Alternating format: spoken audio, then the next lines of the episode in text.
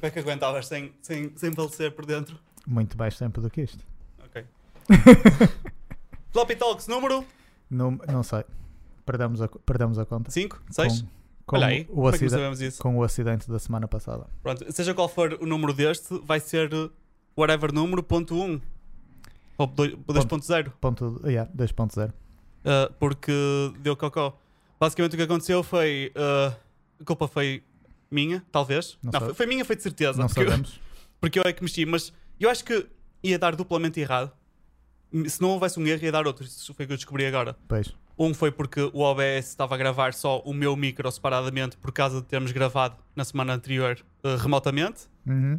E o outro erro foi aparentemente o teu microfone Estava sem Phantom Power. estava sem Phantom Power, que pode ou não ter sido meu erro agora. Pois, não sabemos. Não sabemos. Mas basicamente nós já gravamos este episódio uma semana atrás. Yeah. Mais de uma semana atrás, aliás. Ahm, porque eu fui de férias semana passada.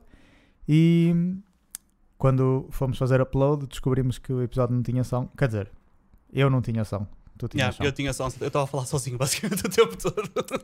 E pronto, então nem meia dúzia de episódios temos e já conseguimos falhar, Falhar com um- um inteiro. Um, inteiro. um inteiro. Agora sabes o que é que era agir se eu não tivesse olhado para o podcast e tivesse feito upload? A verdade é que ninguém ia perceber Ninguém ia dar por ninguém ela. vê isto. Ninguém vê isto. E quando vem é para me ouvir a mim falar, não é para ouvir a ti, por isso. Exato, pronto. Este é o 6 já agora, eu abri para, só para garantir. Este é o 6. Qual foi, 6.2. qual foi o quinto? Foi o dos aliens? Este Aliens extraterrestres e foi o que foi remoto, lá está. Depois foi, o- foi remoto. E este, e este foi, foi, o que foi. E este, pronto, basicamente nós já falamos, fizemos estes temas todos. Ah, ok. E não, não temos a toalhinha? Vai ter, que ser, vai, ter que ter- vai ter que ser nos calções. Ah, bem. Que não souberam o que é que está a passar. Vai ter que ser nos calções. Não temos toalhinha, vai ter que ser nos calções. Elas estão a pingar. Elas estão a pingar. Porque nós temos isto numa, num balde com água. Porquê é que nós explicamos isto todos os podcasts? Opá, porque eu tenho medo que alguém ouça e fique tipo, aí, que nojo, já viste? Vá. Um, dois e. Não foi sincronizado, mas foi culpa minha.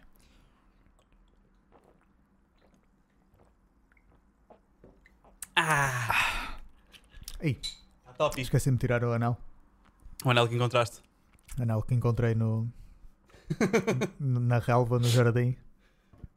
E nós ainda tentámos ver se encontrávamos algum dono, mas Sim. para já, sem sucesso. Nós fizemos a nossa parte. Sim, mas ainda vamos tentar mais. Uh, pode ser que, que dentro dos nossos milhares de ouvintes, o dono do anel seja Pois, se este anel é teu, agora ele é meu. essencialmente é isso. Ahm, mas pronto, então falhamos na semana passada. Nós já gravamos este episódio, já falamos sobre estes temas, mas achamos que hum, havia interesse em gravar outra vez. Ahm, portanto, algumas coisas já não vai dar para fazer da mesma forma, porque uma das coisas que nós fizemos quando gravamos este episódio originalmente foi um unboxing de Comando da Xbox que não é nada de novo. um comando da Xbox. A cena, a cena para mim, Primeiro, porque é que tu compraste isso? Porque razão número um uh, foi o Flight Simulator, que ele é absolutamente injogável se for teclado e rato. Tipo, não consegue Porque jogar. Tu não tens uma consola Xbox. Não tenho uma Xbox, sim. Uh, mas eu podia, tecnicamente, ligar o da PS4 por USB ao PC e ele dava. Sim. Ou comprar o donglezinho para poder jogar, jogar sem fios. Mas eu queria o da Xbox porque achei que era mais fixe, até porque estou a jogar na app da Xbox. Portanto, eu acho que na a partida. app da Xbox, porque tu agora és subscriber do Game Pass. Sim, por um Foi uma dólar. novidade. Um dólar. Um dólar. Um, primeiro mês, um dólar. Mas recebi hoje o e-mail porque já fez um mês Hum. desde que eu fiz a, a subscrição. Por isso já, já vou ter que pagar uh, não sei quanto para poder continuar a jogar Flight Simulator. Pagar só jogar vários jogos, por isso compensa-me. Hum. Um, e, e- mas, mas pronto, foi pena porque eu tive mesmo a ideia de fazer o live unboxing no podcast e até foi giro, porque abrimos aqui, não é? E agora, calhar, em vez do, do, do Eu diria que em si, em vez de fazer, tu já estás a usar este comando há mais de uma semana, Sim. quase duas semanas. intensivamente, portanto, agora já podes dizer, pá, não digo uma review in depth, mas pelo menos um, Sim. uns. uh, aquilo, aquilo que eu noto é, uh, por alguma razão, uh, eu, eu, para já não, não, não acho nada. A posição é, é perfeitamente natural e eu tenho mãos muito pequeninas Põe só aqui ao, ao lado só para Acho- comparação. Eu acho que não há comparação porque as Não, minhas também são pequenas. Ok, então, então não foi boa comparação. Pronto, mas normalmente é notável a diferença. As minhas são, pequeninas e eu noto que para chegar aos botões de opções eu tenho que disposicionar a minha mão de onde estava. Ok. E, nomeadamente no Flight Simulator, eu tenho, uso bem este aqui, que eu não sei como é que chama este botão. Como é que chama isto? Não faço ideia. Whatever, este botão. Quem tiver na, na versão de áudio é um botão dos menus, whatever, qualquer coisa assim do género. Ah, e eu tenho que estar. Tipo, parece estúpido, não é? Porque a minha mão naturalmente não chega lá. Eu tenho que fazer só este pequeno Posso movimento. comentar? Força. Uh, basta isso para Ok. tipo aquele grip que às vezes uma pessoa tem no comando, principalmente quando, por exemplo, só estou com uma mão, estou com uma mão no teclado a fazer qualquer cena, porque eu tenho que fazer isso no Flight Simulator, e estou com a mão esquerda a segurar e quero trocar. Isso aqui troca a câmera, é o botão default. Um, tenho que mexer um bocadinho. Isso eu notei. Mas estou a falar já ser picuinhas, é tipo um- uma cena mesmo Pá, mínima. eu tentei agora e como no meu caso não, não tenho que perder o grip. Pronto, porque lá está, porque basta, basta, basta ali um danoninhozinho para. Estás a ver? Só mais um bocadinho dava. Pronto, na posição natural. Yeah. Opa, não sei, deve ser de qualquer. Uma diferença de, de um milímetro assim que chega. Do não. Pronto. Outra cena que eu notei, os gatilhos parecem-me baratos, cheap. Ok. Tipo, não. não Tipo o clique mesmo? Ou o todo o botão, a mola, este barulho. Hum. Isto para mim parece mesmo um botão de um chip, estás a ver? Não, tem uma mola, percebes? Parece, eu parece que sinto que, que se abrir isto vai ter uma mola lá dentro e é um pedaço de plástico barato com uma mola, percebes? Não, não Ok. sinto que, que é um trigger. hum. Depois, do- pelo menos nos jogos que eu joguei, isto era quase. n- Não, sinto que tenho muito controle, parece que é tipo quase o on ou off. Percebes? Ok, Não sinto que tenho controle. Um, pronto, de resto, gosto da construção dele. Uh, os, os da PlayStation, mais uma vez eu esqueci-me. No, ano- no passado eu também me esqueci de ter um da PlayStation para comparação. Só Para para, ouvirem o barulho. yeah. Hum. Porque basta fazer um bocadinho de força. E não Hum. estou a falar de fazer força porque não há necessidade de apertar o comando. Basta tipo, segurar com força e, e, e, e ouves ele fazer. Basta, e eu fiz isso, não é só o meu, é com todos. Pegas no comando, fazes um bocadinho de força quem tiver um, agarras um bocadinho nas, nas pegas e só ligeiramente para o lado e para o outro, ele vai fazer. Parece que está solto, parece que tem parafusos por apertar. E Ok. este não faz isso, este Weird. está sólido. Pronto. A cena que eu, curiosamente no outro, estava a pôr defeitos, e, mas afinal não é defeito nenhum, é a cena das pilhas. Ahm, eu não sei qual é a potência ou a capacidade da- das baterias que vêm por defeito da, das da PlayStation 4, Ahm, mas eu Tu- tenho a certeza que acabam muito mais rápido do que estas pilhas que vieram com a caixa. Tu estás com as pilhas originais ainda. Estou com as mesmas pilhas, que não, certeza que não são umas boas pilhas porque vieram da oferta. ah, e estavam lá dentro da caixa, whatever, há quanto tempo, não sei. Sim, sim. E, e eu já estou a jogar há muito tempo. Aliás, eu com- sempre que estou no PC, ele está ligado. E ele não desliga, ele fica tipo, eu vejo que está com a luzinha ligada. E enquanto que o da PlayStation está desligado o tempo todo e eu só jogo de vez em quando. E o da PlayStation, tipo, se eu tiver o dia todo a jogar como eu estive a jogar no outro dia, ah, tenho que carregar, tipo, Ok, ao final do dia. Já agora, na consola, ele desliga-se. Ele, pronto, deve, o, o- o- a, a sincronização que ele faz com a consola deve ser Ao mais. desligar a consola, mais- ele sabe que não está a usar, enquanto que no PC Não, ele não isso, sabe. isso sim, isso sem dúvida. Pois. Mas mesmo que tu, imagina que estás, fazes tab out ou assim, estás a ver? Estás a- vais comer e deixas a consola ligada. Ele faz tipo um time out, estás a ver? Ok. E desliga-se. Pois ele no PC pode presumir que tu queres usar o comando para outras coisas. Pois, então Por exemplo, ele, no- eu costumo não- ter o Steam sempre aberto. E, e de certeza ele- que ele tu no podes PC. usar isto no menu do Steam. Podes andar lá, Ok. tipo, a chapardar. E de- também estava a dizer que de certeza que no PC ele não tem, não sei, não deve ter o mesmo nível de comunicação, tipo de informação Ah, que sim, sim, claro. Ele fica sempre ligado. E, e continua, as pilhas continuam a dar. Por isso Pois. não. Pronto, eu ia-te dizer isso que, para começar, para quem estiver interessado, ah, o comando não vem com uma bateria recarregável, mas tu podes comprar um pack que substituis em caixa como se fossem pilhas, entre aspas, mas depois o comando fica como o da PlayStation, que tem uma bateria interna que podes carregar. Com a vantagem de que se ela ficar viciada, entre aspas, podes depois comprar uma nova e está tudo igual. Ah, eu, por acaso, lá está, eu não faço isso, eu uso pilhas e eu, para mim eu acho muito melhor as pilhas. Eu tenho um, dois pares de pilhas recarregáveis que eu comprei, uh, da Duracell, são boas pilhas, e eu tenho sempre umas, um par carregado, outro no comando. Quando aquilo descarrega, eu ponho as Yeah. carregadas e ponho as E outras. lá a está, tipo, pilhas é barato. Não há necessidade. sim, mesmo, e- mesmo se quiseres trocar de pilhas, se E, não for e carregável. e depois. Só tá- tem o defeito que ele não te avisa. Não é? E tu não sabes que vais ficar sem pilhas. Ele de repente fica sem pilhas. Na, na consola ele avisa. Ele avisa? Como é que ele sabe? no- Não sei, mas na consola ele avisa. Aparece. Eu não percebo nada de E eletrônica, depois disso ainda, pilhas não... ainda dura tipo meia hora, uma hora, não Hum. sei.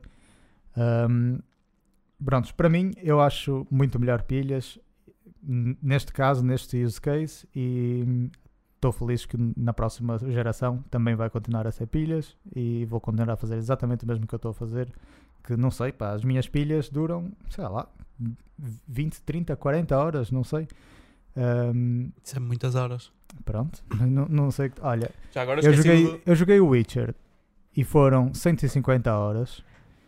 Pá, e no máximo, no máximo, eu troquei as pilhas três vezes. Portanto, é uma média de 50 horas. E É lá está, depende das hora. pilhas. Ah, isto é, já agora é o pack que veio com este donglezinho já próprio para o PC. Hum, Uh, USBzinho, isso foi só ligar. Lembras-te que eu te disse que ia perder a tampa? sim, Já já, perdi. já perdeste a tampa. é tipo absolutamente inútil essa tampa, serve para nada. Ah, e, e, uh, mas está-se bem, isto funciona. Opá, fiz, fiz, tem aqui um botãozinho, fiz 5 uma vez, ele fez logo 5, deixei ficar no PC de sempre. Mas eu, a única cena, eu ainda não E testei, qu- quando queres jogar no PC é só ligar aqui. ligar, carregar no botão E Xbox e, gajo- e tá. Uh, isto aqui um, eu pus na, na, na par- parte da frente do PC, mas eu vou ver, vou, quero testar, que ainda não fiz isso, quero testar uh, se isto é mesmo bom ou não e pôr atrás a ver se ele ainda conecta.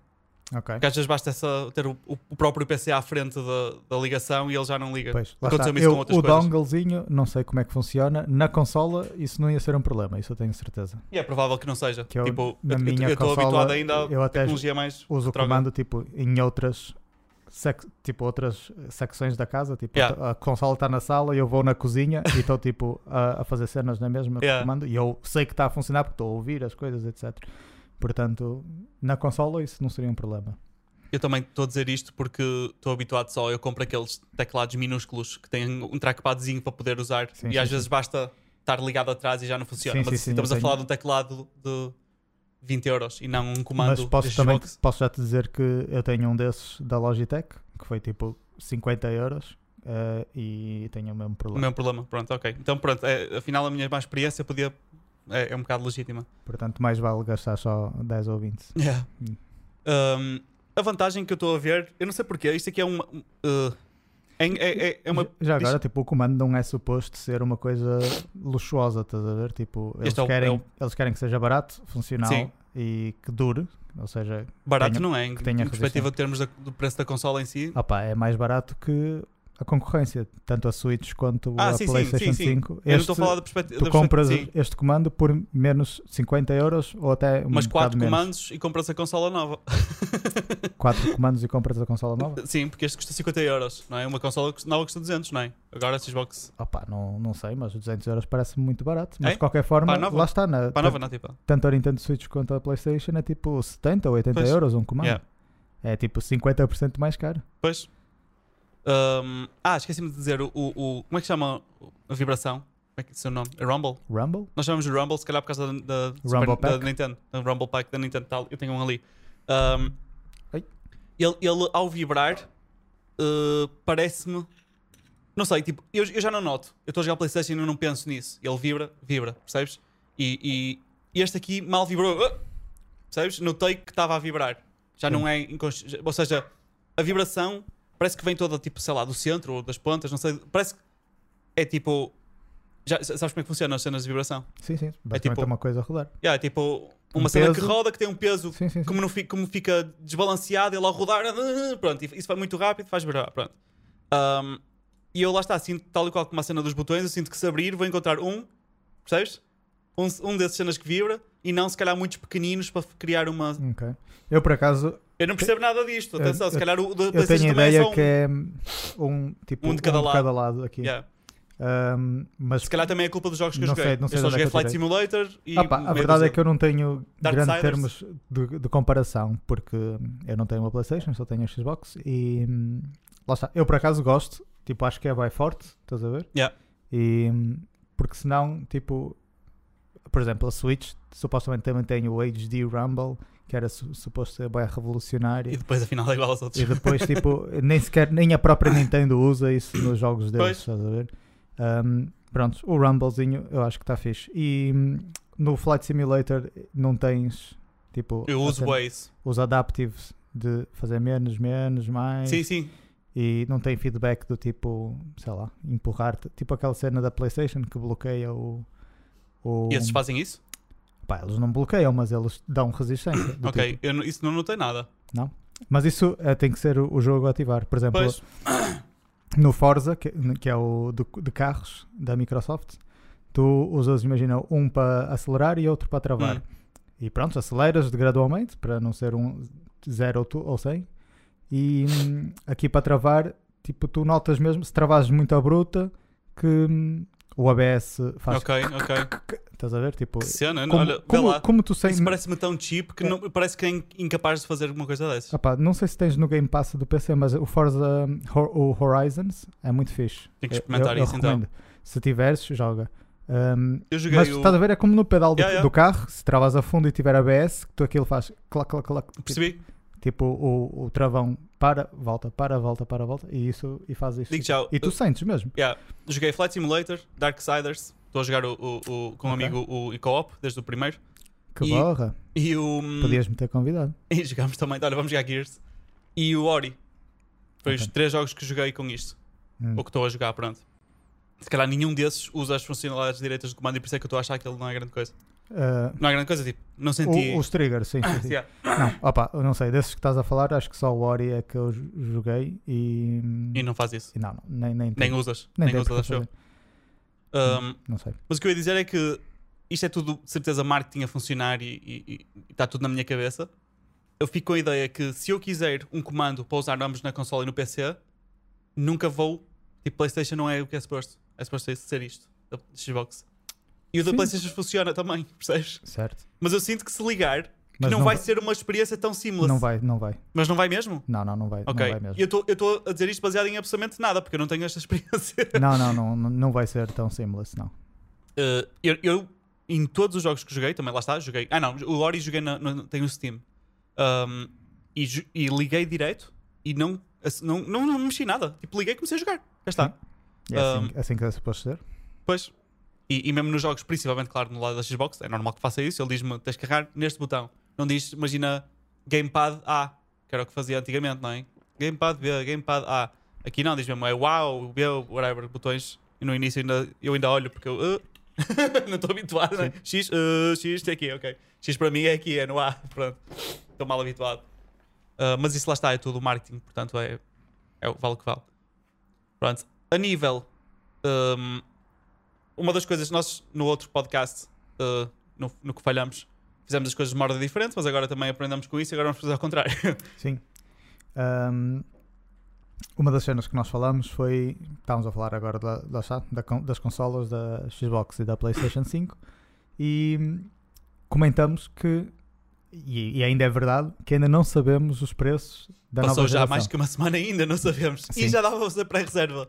Já? Al- Algumas pessoas já receberam a notificação Do e podem carregar um botão qualquer para receber um e-mail para poderem fazer a pré-reserva. Ou Para- seja, uma pré-pré-reserva. pré- pré-reserva. sim, sim, sim. Da, da PlayStation, uh, não é da Xbox, PlayStation. E nem toda a Sim, gente sim, tem sim. esse aviso, acho eu. que eles, eles vêm, vão ver tipo o teu historial, ver se és tipo deserving Yeah, qualquer coisa assim do pre-order. Um, o que também vai um bocado em linha, não sei se nós tínhamos comentado isso quando falamos de jogos, mas que hum, há vários rumores de que a PlayStation 5 vai ter eh, unidades limitadas Ah, ao início. yeah, yeah, também, também li, li sobre isso. Portanto, até em pre-orders, eles se calhar vão querer limitar o número Pois. de pre-orders, etc. Um, mas pronto, pá, lá está. Tipo, isto supostamente elas, as consolas vão sair agora em novembro.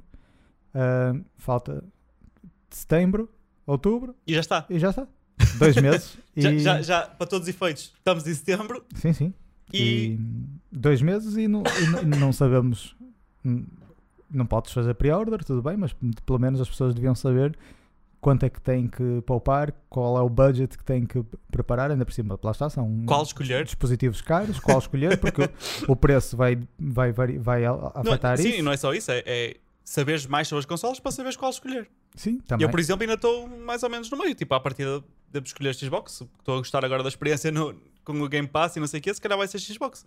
Mas porque também a PlayStation não me deu nenhuma razão para eu, tipo, ah, não, vou ter Porque- que jogar a PlayStation. Mas em, em defesa da PlayStation, a PlayStation, lá está, ainda não falou nada sobre a Pois, PS5. pois não. Tudo que nós, tudo é que nós sabemos foi eles fizeram um eventozinho, mostraram uns jogozinhos para, supostamente para a nova geração, não é?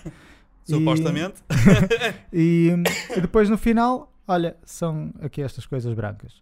E, e pronto, e foi isso. Não falaram nada, Estas coisas brancas. não, não sabemos nada sobre hum, o que, que novas tecnologias vão, vão ter, porque é que nós vamos comprar, etc. Quer dizer, claro que nós vamos sabendo as coisas por uh, outros meios, não é? Mas, Para já, a única cena que eles falaram, que eu até fiquei fixe, Foi os comandos. foi os comandos. pois, Ah, e também lança- lançaram um statement que eu, que eu, no último que falámos sobre jogos, eu, eu fiz essa questão, ainda não sabíamos, que era em questões de VR. Como é que ia ser? Hum. Um, porque eu tenho o meu set de VR e estava na dúvida, será que vendo? Eu, tipo, eu já joguei todos os jogos que há de VR. e vai ser compatível. Vai ser compatível. Portanto, eu vou fazer keep, vou guardar os meus. Ao contrário dos comandos. os comandos, não? Uh, os comandos da PS4 só vais poder usá-los para jogar jogos da, Da PS4. Que estupidez.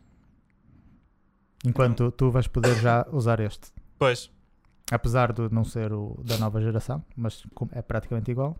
E já tens um comando para. é por essas e por outras que eu fico, hum, Xbox. Hum. e sim, claro, há uma razão pessoal também, que é. um, para já, eu nunca tive uma Xbox, portanto vai ser. uh, tendo em conta que não há grande evolução tecnológica nem jogos novos, uh, aquele hype de ter uma nova consola não vai, não vai ser um hype tão grande. Portanto, ter uma Xbox vai ser novidade para mim. Eu vou ter tudo, tudo é novo. Vai haver de certeza instituições que, ei, olha, passa, dá para fazer isto e De tu. certeza que tu vais. Óbvio. de certeza que tu vais descobrir cenas que eu não sei. Talvez. Porque eu eu só. Lá está, eu só. Tu ligaste para jogar Witcher. e foi isso. Eu só, tipo, há um mês atrás é que descobri que podia fazer streaming para, para o meu PC. Pronto. ah, sei lá, cenas assim. Eu também, eu, não- eu não uso as funcionalidades da PlayStation também, eu, eu nesse aspecto é um bocado igual. E pronto, tem- tem mais coisas para descobrir, por isso nessa- tem, essa- tem essa vantagem. E depois a razão, a razão pessoal é quando como, efetivamente começarem a sair jogos que eu sei que vou querer jogar na PlayStation, a minha namorada também adora tudo o que é exclusivos da PlayStation, vai querer também, e assim dividimos o custo dessa console e esta paga sozinho está-se bem. E assim para mim faz todo, tudo, financeiramente faz todo o sentido co- começar pela Xbox. Hum. Portanto, é, é o mais provável. Agora, claro. uh, Sim, porque tu com a Xbox já vais ter, no teu caso pelo menos, já vais ter incentivos imediatos porque tens o Game Pass. É, tem o Game etc. Pass. É uma novidade para mim. Sim, tu vai ter jogos Vai- que vai ser tu divertido ainda não, ainda não jogaste. Yeah. Ah, lá acabamos de falar de Forza, por exemplo. Ahm, enquanto para PlayStation ainda vais ter que esperar saírem os exclusivos, tirando o DLC. DLC. Ahm, O DLC é o Miles Morales, o Spider-Man. Nós chamamos de DLC. Eu já usei essa piada com algumas pessoas, hum. nomeadamente fanboys de PlayStation, disseram: Não é um DLC. Como que é tipo? Não, não, não Não, não. sabias? Não é um DLC. Eu disse: Eu sei, eu sei que não é um DLC. Não é um DLC, é um jogo completo de 5 ou 8 horas. com, no mesmo mapa, com os mesmos gráficos, a mesma Uma lógica. skin diferente. Tá. Sim, E, e, e, e o personagem, ele vai ter uma voz diferente, voice acting, sim, umas quests uns diferentes. quadricitas e tal. Prontos. Está feito. E, lá está, DLC. Standalone. Isso para mim é, é a definição de DLC. É um, um conteúdo extra que pegas no jogo base e crias conteúdo extra e vendes separadamente. Sim, é uma mini expansão. Só não é DLC tecnicamente no termo correto, porque não é. Não precisas do original para jogar. Sim, sim, é, É a stand- única razão pela qual é, é um standalone. standalone DLC. É um DLC standalone. Que- Qual é a definição de DLC? Downloadable content. Download. Mas DL DLC? Down, DL, download? Acho que sim. Ok. Normalmente as siglas é a primeira letra de cada palavra e não tipo duas de uma palavra e outra Se calhar não é downloadable content, mas era essa a ideia que eu tinha. Ok. E parece que estou com corona neste momento. Tem monetized. E hum, pronto. Todos Mas os episódios. todos, aí, até, até acabar a corona, vamos estar sempre nisto. Eu pesquisei DLC Definition e ele corrige-me para OLX Definition. Não sei porquê. É. E pá, mas basicamente, eh, voltando à cena do preço, tanto a Xbox quanto a Estava certo. PlayStation content. estão a fazer hum, pá, este jogo de chicken, estás a ver? Eh, como é que se diz? Playing chicken. Em Jogar a galinha. jogar a galinha. Estão a jogar a galinha. Ahm, a ver que- o outro anuncie primeiro, estás a ver? Opá, eu começo a achar isto um bocado mal porque estou um bocado com medo que sejam muito caras. Porque, E vão ser, certeza. pá, porque senão, tipo, porque é que eles iam se importar tanto? Estás a ver? É que o preço é uma cena bem importante. E já, tipo, historicamente, tipo, a PlayStation 3 foi mais cara que a 360 e a 360 wiped the floor naquela geração. Uhum. A Xbox One, quando saiu, foi mais cara que a PlayStation 4 e a PlayStation 4 wiped the floor com esta geração. Uh, portanto, está visto que o preço é uma, uma opção muito relevante, na, principalmente no lançamento de uma nova geração. Um, opá, mas daí a estarmos a dois meses e ainda não sabermos nada, nada, nada, nada, nada. A cena é que, tipo, uh, isto aqui é uma opinião um bocado parva porque não é super científica. É um- apenas um bocadinho. Que é, um, se pensares um bocado, mesmo há poucos anos, mesmo poucos, eu não sei de cor quantos são, mas vou só- dizer poucos, as placas gráficas. Imagina, queres comprar um PC para jogar. Sim. Uma placa gráfica boa, uma tipo topo de gama. Opá, digo topo de gama, não estou a falar das Titans e não sei o que, não é? Tipo, uma mesmo boa gráfica topo, to- topo da linha. Seria tipo que 350 euros, 400. Tipo, já era uma, uma gráfica, a sério. Sim, Agora, queres comprar uma gráfica a sério, vais ter que 800 para cima.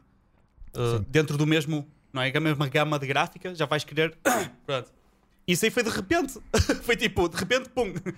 Acho que também foi um bocado a culpa, a custa das criptos, não é? As uh, cryptocurrencies, acho que vieram Ah, sim inflacionar um bocado isso. inflacionou um bocado o preço, mas acho, que- não, não acho que tenha sido tão de repente. Acho que foi uma coisa. Opa, eu senti, assim, também senti porquê? Porque se calhar tinha um PC bom então, e não quis comprar nada e depois de repente, ah, hum, se calhar fazer upgrade gráfico. What the fuck, é que se passou? Está tudo caríssimo. Pronto. Mas tendo em conta que queres comprar um PC de gaming agora, um, para jogar jogos de agora com a qualidade que queres jogar numa consola, vais ter que gastar mil para cima. Hum.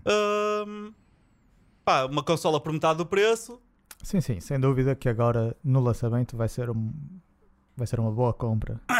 Um, mesmo, para, mesmo para os PCs, não estou a dizer que não vais conseguir fazer um PC, especialmente se tu tiveres alguma flexibilidade em ir buscar uma coisa ali, se calhar comprar algo em segunda mão, etc. Um, mas sem dúvida que vai ser um, um, um bom value pelo, pelo preço. Mas, opa, não sei, acho que se eles, se eles puserem um preço mais caro do que o habitual, vai haver muita gente que simplesmente não vai comprar. Porque já não há grande motivação para, Sim, sim. para, para, para fazeres upgrade. A maior parte das pessoas tem televisões 1080p, a maior parte das pessoas não quer saber. e desde que os jogos corram, está tudo bem. No caso da PlayStation, eles estão a ser um bocado mais espertos, hum, porque basicamente eles estão a abandonar a PS4. Tipo, não, não há Pois. planos de lançarem mais jogos para Vão, PS4. querem mesmo obrigar as pessoas a comprar uma outra, hipótese. enquanto a Xbox está vai querer manter, uh, supostamente, não sei, vamos ver o que é que vai acontecer, mas o que eles dizem é que querem manter o suporte da Xbox One pe- pelo menos um, dois anos depois já da nova geração. Suporte, isto é, não vão vender mais a consola, mas os jogos que saírem dos Microsoft Studios que Ainda, ainda, ainda irão ainda irão correr. Um, A cena deste price point novo à volta de 500 para cima, que é o expectável, não é? É que hum, a forma como eu vejo, pelo menos cá em Portugal, a fazerem marketing às consolas, uma das coisas que tentam para vender rápido é oferecer uh, planos de financiamento, é? Para quem precisar. Um, e até lembro que foi o Media Market que fez a geneira da graça, que foi. um, fez uma, uma publicidade que era uh, targeted mesmo para miúdos, hum, Uh, e dizia e, e ficava tão barata a mensalidade que, que, que a publicidade era uh, podes pagar com a tua semanada, era assim uma cena da género, não, tô- não sei de cor, mas essa era a ideia, era tipo com uma semanada de que ganhes whatever, ou mesada de 20 euros, assim uma coisa qualquer, ficava tão barato uh, que dava para isso. E, e, e pronto, os, os miúdos começaram todos a ir enchendo, uns a levar os cartões dos pais e cartão de cliente e conseguiram, pá, foi assim um filme, aquilo deu um bocado asneira. Mas isto para dizer que eram baratas o suficiente para conseguirem fazer esse tipo de deals e as pessoas não se sentirem que puseram um grande peso em cima delas ao saírem com um crédito de uma loja, não é? Agora já não sei como é que vai ser, honestamente, porque já não estamos a falar de 300 euros, não é? Já são, já é o dinheiro, é o equivalente quase a um mês de salário. Portanto, é, não é brincadeira nenhuma. Eu não sei como é que, como é que eles vão conseguir uh, vender as consolas. pois pá. Assim. Eu acho que hum, eles, basicamente, tanto a PlayStation 5 quanto a Xbox não querem perder muito dinheiro. Eles vão- já estão a contar que vão perder e não querem perder demasiado. Ahm, e estão à espera que o outro anuncie, porque se um anunciar, olha, as nossas vão ser 600 euros, É. ok, então aí o, o outro já pode dizer, ok, as nossas também vão ser 600 euros e já recuperamos, algum, já não perdemos dinheiro. 599. Ou as nossas vão ser 500 euros. Tan, tan, e fazem undercut e, E vendem tudo. e tentam vender tudo. Só que lá está, eles estão a levar isto tipo ao extremo mesmo. Como é que é possível? Eu, eu- eu acho que nunca vi, nunca vi um lançamento assim tão estranho. Um pré-lançamento, vá. Sim, sem dúvida isto está a ser tudo um bocado também fruto das circunstâncias globais, não é? Mas está a ser um- uma coisa um bocado inédita. Não sabemos nada sobre as consolas, não há jogos de lançamento, basicamente. Ahm, o Halo foi adiado, não é? Ahm, e Que era o jogo que que estava a chamar o pessoal para a Xbox. sim, sim, sim, sim. E, O hype foi tipo incrível. Sim, ah pá, o Halo foi, é basicamente um flagship da, da Xbox. Tipo, eu por acaso não, lá está, não tenho grande historial de, de Xbox, por isso não, nunca joguei. Ahm, nem tenho grande interesse, mas é considerado sempre tipo o, o jogo mais o grande jogo. o jogo Sim. mais importante que Eu estou bastante em contacto porque nós, uh, no meu trabalho, fazemos armaduras Hum, para Halo. E, e é um dos produtos mais populares que nós temos lá. Um, e portanto tive que andar muito tempo a investigar como é que eram as armaduras e não sei o quê. Um, mas jogar, jogar, só joguei uma vez uh, no intervalo da escola. Uh, os, os amigos da escola foi tipo: Olha, vamos à minha casa jogar Halo. Ah, íamos ter feriado. Então tínhamos tipo 3 horas para matar. Na altura era muito. As pessoas diziam: ah, 3 horas. Ficava lá no bar assim. Na altura 3 horas era bem. E fomos no instante à casa deles jogar. Fizemos um mini torneio de Halo. E eu fiquei tipo em segundo ou ganhei, já não me lembro. Foi assim uma cena qualquer que eu não percebo como é que aconteceu. Foi sorte. Pá, assim, quando o Halo saiu, eu lembro-me disso, era, éramos putos. eh, o primeiro Halo eh, foi uma cena bem revolucionária, porque tipo, os FPS da altura não eram, não eram como agora, estás a ver? E hum, se Aquilo depois, era muito fixe. depois lá está, o Call of Duty e o Battlefield, etc. É que começaram, pegaram Yeah. por aí e foram desenvolvendo hum, também um bocado no sentido do, de como era, foi o Halo na altura. Na altura foi bem revolucionário. Ah, já, já agora, um fun fact: que esse Halo original, que saiu com a Xbox original, é o único Halo que saiu de lançamento com uma consola, porque desde então tem Nunca a tipo, 360, random. nem a One, nem a próxima agora. Vão, conseguem sincronizar o lançamento da consola com o, com o Halo. Outro fun fact: uma das pessoas que jogou connosco no torneio trabalha na Xbox agora. Ah, ok. E eh, é a Catarina, chama-se Sim, Catarina. sim. Ela é conhecida porque ela, quando se vê em lançamentos e. Aliás, uma das cenas estavam agora eh, recentemente, uma das Já dos vídeos da Xbox, ela estava lá. cenas, na verdade, que eu ouvi que foi no, quando fizeram aquele Xbox Insider ou whatever, que é o. Pronto, já falaram um bocadinho dos jogos third party que vão vir para a próxima geração e assim. Ela até entrevistou um dos developers, acho que foi do Medium, hum, ou era do, do outro jogo de, de terror, não me lembro. E, e agora foi com a cena da UI, que também eles estão a, a mudar a UI toda do- para a nova geração e ela apresentou isso no vídeo. Também Yeah, foi- é, é engraçado porque das, das, única- das memórias mais fortes que eu tenho dela na escola foi essa, LAN. Hum. E depois de repente olho para a televisão. Ah! que é isto? O que é que ela está aqui a fazer? What the fuck? E eu não me lembro, todos nós éramos mesmo os grandes viciados em jogos. E ela agora é que trabalha lá. É fixe. Mas, mas yeah, tipo, eu, eu por acaso nunca tive grande afinidade ao Halo porque, hum, não sei, acho que fiquei marcado pela experiência negativa que tive a jogar Unreal Tournament, que nunca, nunca gostei. Ok. E não sei porque associo um ao outro. Pois, mas não tem nada a ver. absolutamente nada a ver um com o outro. Tipo, zero. A única cena que tem a ver é que são os dois meios tipo sci-fi. As armas são esquisitas com laser e bolas, Ok. disparam bolinhas. Estás Ok. a ver? Sim, sim. É a única cena que é, que é parecida. De resto, não tem nada a ver um com o outro. Mas eu, tudo que é armas que disparam bolinhas e- e- e- percebes? Não sei porquê, não, não, não, desde pequenino. É algum bloqueio mental que eu tenho estúpido e. e- e- Porque na realidade, lá está. Eu lembro desse torneio quando era pequenino, diverti-me, foi fixe. Prontos, mas tendo em conta o, o quão tipo, importante é o Halo, apesar de para Yeah. mim não ser, lá está, hum, acho que foi uma, uma boa coisa que eles fizeram, porque acho que a Xbox não tem muito. não tem margem de erro para lançar Um mau jogo. Um, principalmente um mal Halo. Quem é que foi da Nintendo que disse. Não me lembro. Mas nós falamos Foi o gajo do Zelda ou o gajo do Super Mario? Não me lembro. Whatever. Alguém da Nintendo Sim, tá- Disse. fez, disse uma cena que agora toda a gente faz quote. sim. Que é, é preferível lançar um bom jogo tarde. Não, não, não é nada. Que um, um- bom jogo tar- tarde vai ser sempre um bom Um jogo. jogo delayed ainda pode ser um bom jogo. Yeah. Um jogo mau Vai ser sempre um vai jogo ser mau. sempre um jogo mau. Pronto. E, e sem dúvida que isso eu prefiro que. Seja o que for, não é só jogo, jogos em filmes, séries, coisas. É, afinal só vai fazer delay. Opá, se tiver que ser, eu- eu não quero que faça uma geneira, quero que seja fixe, estou-me a divertir com Sim, isto. na eu quero- verdade, tipo, pelo que eu tenho visto, pelo menos, ah, o pessoal mais ligado ao Xbox e mesmo o pessoal mais ligado ao Halo, todos acharam uma boa ideia. Yeah. Claro que nin- todos querem jogar agora, Yeah. não é? Não- ninguém quer estar a esperar.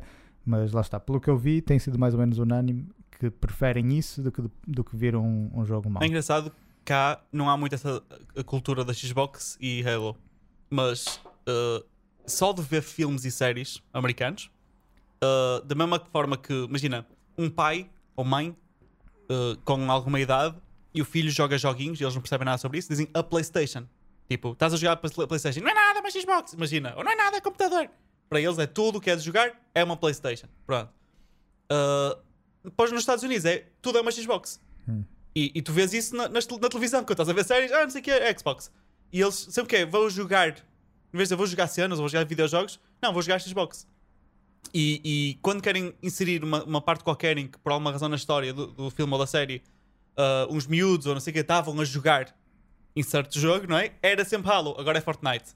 Mas as cenas mais antigas, antes desta era de Fortnite, era tudo Halo, Halo, Halo. Portanto, lá é muito forte. Cá não vejo isso tanto, mas já. Por isso faz muita diferença um jogo como o Halo ser adiado no lançamento da console.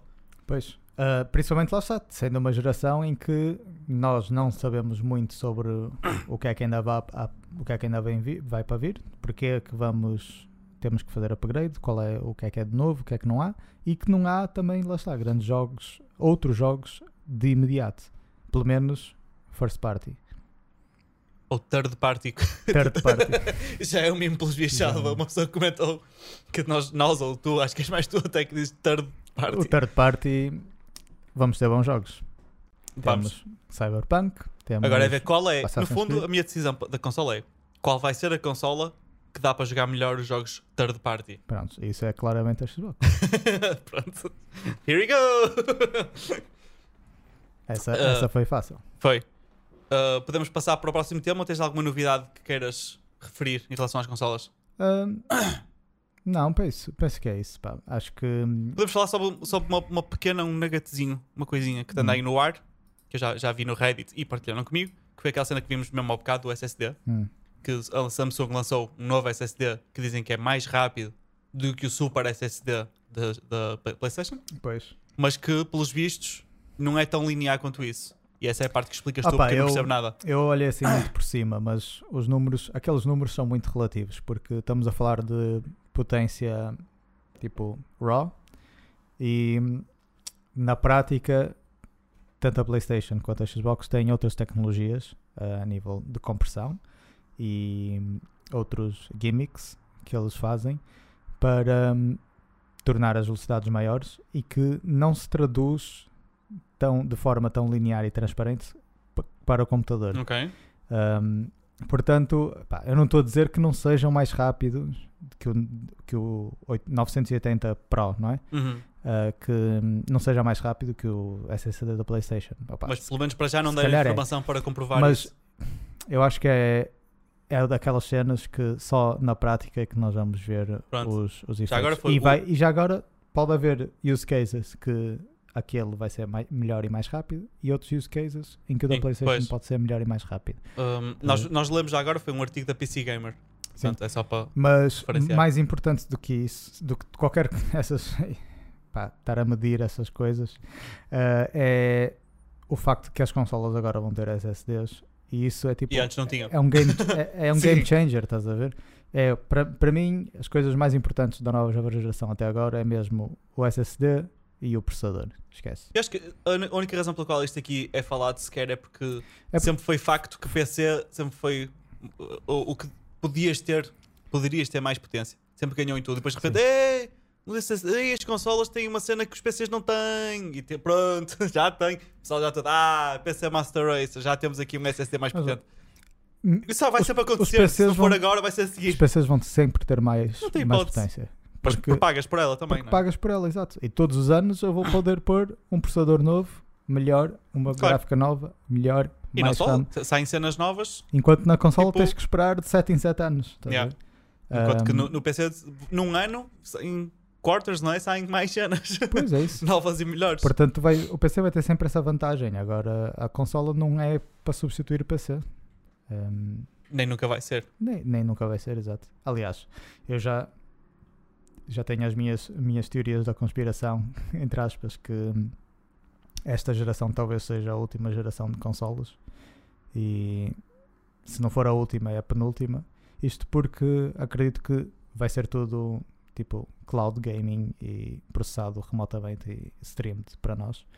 Ah, portanto, essas E vais ter o caixas. serviço tipo Netflix ba- barra ter- Disney, mas vai ser o serviço Xbox ou Vais ter o Game Pass, que é o, o, Yeah. o xCloud, com os jogos da Microsoft e os third parties. Os third parties. E E, vais ter o da PlayStation, que é o whatever. e- pronto, e vai ser isso. E essas, essas caixas. Eu vão- acho que a Nintendo vai sempre ter consola. Não sei porque eu tenho esse feeling. Epá, a Nintendo Eles até podem agora, continuar a perder dinheiro a Nintendo até agora tem sobrevivido a fazer tudo da maneira deles, tudo proprietário. Pronto. E tem funcionado E tem, bem. tem funcionado, por enquanto está a funcionar. Mas todas as outras empresas que fizeram isso foram abaixo. Yeah. A PlayStation está a fazer um bocado isso da Nintendo também, que é sempre tudo bem proprietário. Uh, a cena de não ter backwards compatibility com os jogos, com o comando, já cagar nos jogos que, que vão sair novos já não vão sair para PS4, só para PS5. Um, essas táticas um bocado anti-consumidor, lá está. Com a Nintendo tem funcionado, com a PlayStation 5, com a PlayStation no geral funciona, apesar de não ser tão mau quanto na Nintendo, mas a verdade é que todas as outras empresas que fa- tentaram fazer essas coisas nunca deu certo. Um, com a Xbox a vantagem é que lá está, eles tipo têm a Xbox, têm o computador, têm o xCloud, eles tipo, eles querem que tu jogues os jogos deles nos serviços deles. Se jogas numa consola ou neste PC, Eles já, isso já não querem saber. ver? isso não importa. E eu acho que o futuro tem que passar mais. Sim, eu vai acho que necessariamente passar mais por aí. este tipo de integrações que agora tens da, da Xbox no PC e mesmo o PlayStation no PC, que é o PlayStation Now, Acho que sim. Pronto. uh, já é preparar as pessoas para isso. É tipo a cena, é como o Uber, não é? O Uber já está a preparar as pessoas para te habituares a associar Uber a transporte e usar a app deles e não sei o quê. E um dia destes vão substituir os, os condutores por uh, robôs, não é? Que andam aí para ir buscar as pessoas, não é? Os, os driverless cars e, e pronto. E quando és por ela, já estás tipo hook. É, é, é habituar o mercado, pronto. E eu concordo, acho que vai haver sempre. Eu acho que a Nintendo vai querer manter. Eles gostam muito do, do Eu- seu hardware e de inventar os acredito que eles gimmicks. queiram manter. Não, só estou a dizer é que não sei se eles vão poder manter. Pois, isso é, é outra questão, não é? Ahm, mas pronto. Depois temos. uh, falando de jogos e de novidades e do que é que vem a seguir, e de estarmos já agora. a- a- a- estão a falar sobre. Daqui a nada estar a fazer pre-order de uma consola que tu não sabes nada acerca, não é? Sabes o aspecto dela, que pode, já não ser igual, pode já ser diferente. Agora, em defesa da, da Xbox, a PlayStation não disse nada sobre a consola e, pelos pelo que tu contaste, já está a começar os processos Uhum. de, de pre-order e as pessoas ainda não sabem nada. A Xbox já falou muito mais sobre Sim, sim, já foram muito mais claros em relação a como é, como é que vai ser, já anunciaram isso há também há mais E tempo. eu pá, posso amanhã, se calhar, provam-me errado, mas Pronto. por enquanto ah, eu, a mim, eu posso dizer que quando sair a pre-order da Xbox, eu creio que não vai ser só, olha, agora já podes fazer pre-order. Vai haver um evento em que eles vão falar mais sobre a consola. Suspeito que vão apresentar ainda uma segunda consola, uma consola mais barata e mais budget ah, oriented, e aí sim vão lançar os preços e abrir pre-order. Isso é o, o, o que eu suspeito que vai acontecer. Um, e, mas, mas no assunto de, de pre-orders, um, uma coisa que, que já vem, sei lá, já é um assunto para aí há 5 anos ou 6 anos e continua a ser um problema na tudo que é gaming, é o assunto das pre-orders em si. Sim. Uh, mais virado especificamente early access, pre-orders. um, que, que já que lá está. É, é engraçado como uh, a comunidade, o consumidor queixa-se de uma cena que é o consumidor que causa. O que não faz sentido nenhum. É tipo, vais a um- uma loja de gelados todos os dias e dizes: Eu quero gelados de morango, eu não quero gelados de, de chocolate, eu só compro de morango. No dia seguinte vais lá, só há gelados de morango. Que é isto? Só há gelados de morango. E isso é, é- é o que está a acontecer na comunidade gaming, que é não querem microtransações, não querem pre-orders nem early access. Há uma solução tão simples. Não comprem. Sim. Não comprem. Volta com a carteira. Uh, quando saiu o. hum, Como é que chama? O, o Star Wars Battlefront, o novo. uh, eles lançaram aquilo, era basicamente um mercado. tu pagavas para entrar numa espécie de mercado para comprares tudo. Uh, e aquilo era tão agressivo que as pessoas disseram não. Tipo, tiveram que chegar ao ponto do ridículo para as pessoas dizerem não, nem pensar. E a, a, a EA Games voltou para trás e puseram um jogo fixe. Resolveram aquilo num instante. Ou seja, está mais que visto que o consumidor, surpresa, pessoas, as pessoas que realmente compram o produto e dão o dinheiro que, é para quem fazem o produto, não é? Ahm, É que ditam. ditam o o, que é, que é o produto que vai ser. Claro. Portanto, ah, mas uh, early access, depois já sei que isto não vai, não compres. Ah, mas sabes qual é o problema? É o, o FOMO. Sabes o que é FOMO? Sim, Fear, of Missing, out. É aquele medo que os outros vão estar a jogar primeiro e já vão saber como é que é o jogo e não sei o quê e tu não vais saber nada. Então toda a gente compra ao mesmo tempo. E, e- e é, é um bocado tipo. Hoje estou cheio de comparações fixe. é um bocado tipo. um, quando dizem todos: Olha, vamos fazer greve e não vamos à escola. E depois ficas sempre. Ih, e se os outros vão às, às aulas e eu depois. Quando derem para ela estão lá todos. Ou seja, tem tem que ser um unânime ao mesmo tempo, não é? Toda a gente do momento vai dizer: Ninguém vai comprar aquele pre-order. Mas a cena é sai, sai parvo, porque não vai acontecer. Ou seja, tem que ser por ti próprio e das duas uma. Ou és a favor de pre-orders e de early access e do whatever, então entras nisso e compras e fazes a tua vida. Uhum. Ou então não és, mas também não te queixes. Porque aquilo que eu vejo é amigos e conhecidos e não sei o quê, que se estão a dizer, é este jogo, não sei o quê. É early access, estás a jogar, porque é que estás a queixar-te, não é? Porque depois tens.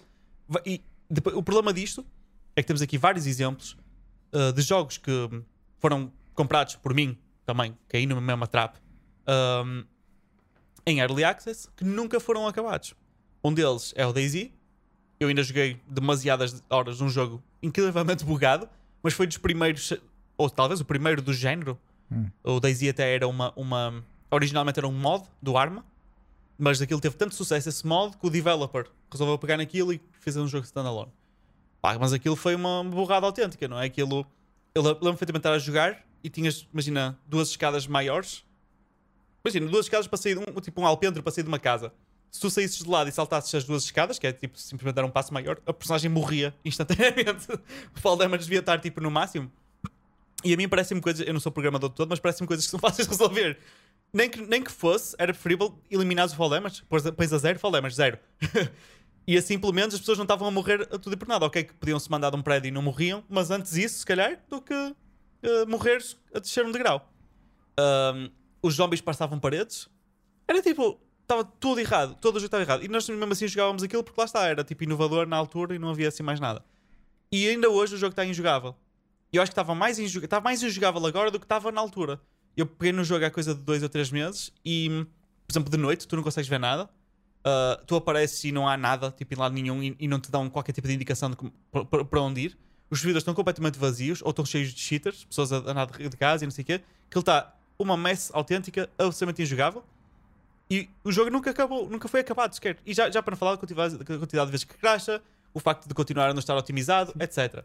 Eu acho que Early Access afeta, afeta muito o desenvolvimento normal de um jogo. E os Quando já e os estúdios pensam que ah, sim, não faz diferença, sim, nós conseguimos, não sei o quê. E com certeza há estúdios e developers que conseguem tipo, separar as coisas e providenciar tipo Early Access e mesmo assim manter datas e de fazer delivery do produto final como deve ser, eh, atempadamente, etc. Claro, é a mesma coisa que Um, te- pedes um trabalho, pagas antes, não é? Trabalho de construção, pagas antes, está pago já. Eles não têm nenhuma motivação para tipo, fazer aquilo, a não ser que seja uma pessoa a cumprir Pois, o trabalho não, que faz. não é só a motivação, é depois as pessoas começam a dar feedback, aí depois, ah, vou, em vez de estar a terminar o jogo, vou corrigir aquele bug, ah, deram esta sugestão, estão muitas pessoas a sugerir Yeah. isso, se calhar é uma boa. E depois eles perdem-se por causa das, do, das consequências do Early Access, eles saem do Development eh, Roadmap que tinham planeado. E já estão a fazer uma. E- E, depois também baseado na experiência das, das pessoas, não é? as pessoas estão todas a jogar e eles, ei, estão a ver que os players gostam muito disto, então se calhar é melhor mexermos antes para aquilo. Mas se Pois. calhar tinham outras prioridades que eram mais importantes. Nisto e já estou a depois, trabalhar e depois perdem-se e depois fica uma macarronada. Uma, Yeah. Estás a ver? uma salgalhada inteira do Exato. pessoal, tipo, tudo ao, tudo ao molho. Pronto, e, e isto, uh, pronto, já agora dou um mau exemplo e dou um mau bom, mau bom que é o mau, péssimo exemplo, Daisy. Um mau bom, que é um que foi mau, mas depois até resolveu, até ficou mais ou menos fixe, mais ou menos, foi o um, No Man's Sky? No Man's Sky. No Man's Sky saiu e era mesmo o No Man's Sky, porque não havia mans e skies nenhum, ninguém queria jogar aquilo. Mas Porque isso não foi, tinha conteúdo. foi Early Access, isso? Não tenho a certeza. Uh, mas acho que saiu em Early Access o jogo. Mas é, either way, percebes? Não importa. Uh, aqui é só falar da cena que saiu um jogo e que no início estava tipo inacabado e eles fizeram o meu trabalho e acabaram e depois ao menos ficou bom. Sim. E já agora está no Game Pass. E tá, ok. E eu peguei no jogo depois de ter sido melhorado. Eu não joguei a versão anterior, mas até era divertido. Eu gosto de explorar e construir cenas, por isso para mim estava fixe. Um, mas tipo, o Holy Grail, o Santo Graal do que é péssimas coisas, early access. e, e- oh, e- não. não, isto não, outra vez. outra vez não, vamos reviver, outra vez reviver o Nightmare. É o Star Citizen. E nós falamos sobre isto uh, no podcast falhado, mas vamos falar outra vez. Basicamente foi um, um episódio inteiro a falar Sim. disso. Se calhar até falamos um bocadinho a mais, entramos demasiado in depth que se calhar só pessoas que jogaram ou que compraram é que vão sentir a, a- agonia que nós sentimos. Eu sugeria, se calhar, já que se vamos entrar no Star Citizen, tu fazes um summary do que é que é o jogo Uhum. e o que é que é expectado Sim, do, do sim. jogo e eu depois faço Fazes o resuminho de como é que, o- que é que se passou. o meu, tecnicamente. o- os bullet points de, do que é que se passou são muito bons já desta, agora. desta saga. Eu, eu- eu já ouvi os bullet points porque lá está, fizemos isto antes, mas uh, eu não tinha ouvido antes da outra vez e tu ordenaste aí de uma forma fixe. Mas eu vou, eu vou resumir para quem não conhece Star Citizen, uh, porque também não, neste momento nem vale muito a pena conhecer a nível de querer comprar. Não conheçam. Não vale a pena conhecer. Conheçam a história do, do que não o que não comprar. É interessante a história, uh, porque uma, numa perspectiva meta, mas não para jogar. Pronto. Ou para ficarem entusiasmados. Ou seja, não fiquem entusiasmados com este preâmbulo. Fiquem, fiquem entusiasmados para comprar o jogo se ele sair. Se ele sair, que, que se calhar não vai. Mas pronto. O Star Citizen é o que eles querem chamar. Querem chamar um Space Sim. Uh, significa que é um simulador de espaço, vá. Uh, a ideia deles é, é tu teres. uh, Espaço no sentido astronómico. astronómico, sim. Não é espaço tipo gestor de espaços livres, tipo arrumador de carros. não é? Pronto. Um, e e, a ideia deles é, é teres a liberdade completa de explorar o espaço e fazeres aquilo que tu quiseres a nível de espaço e do universo. Podes explorar, pode ser. uh, tens uma personagenzinha, não é?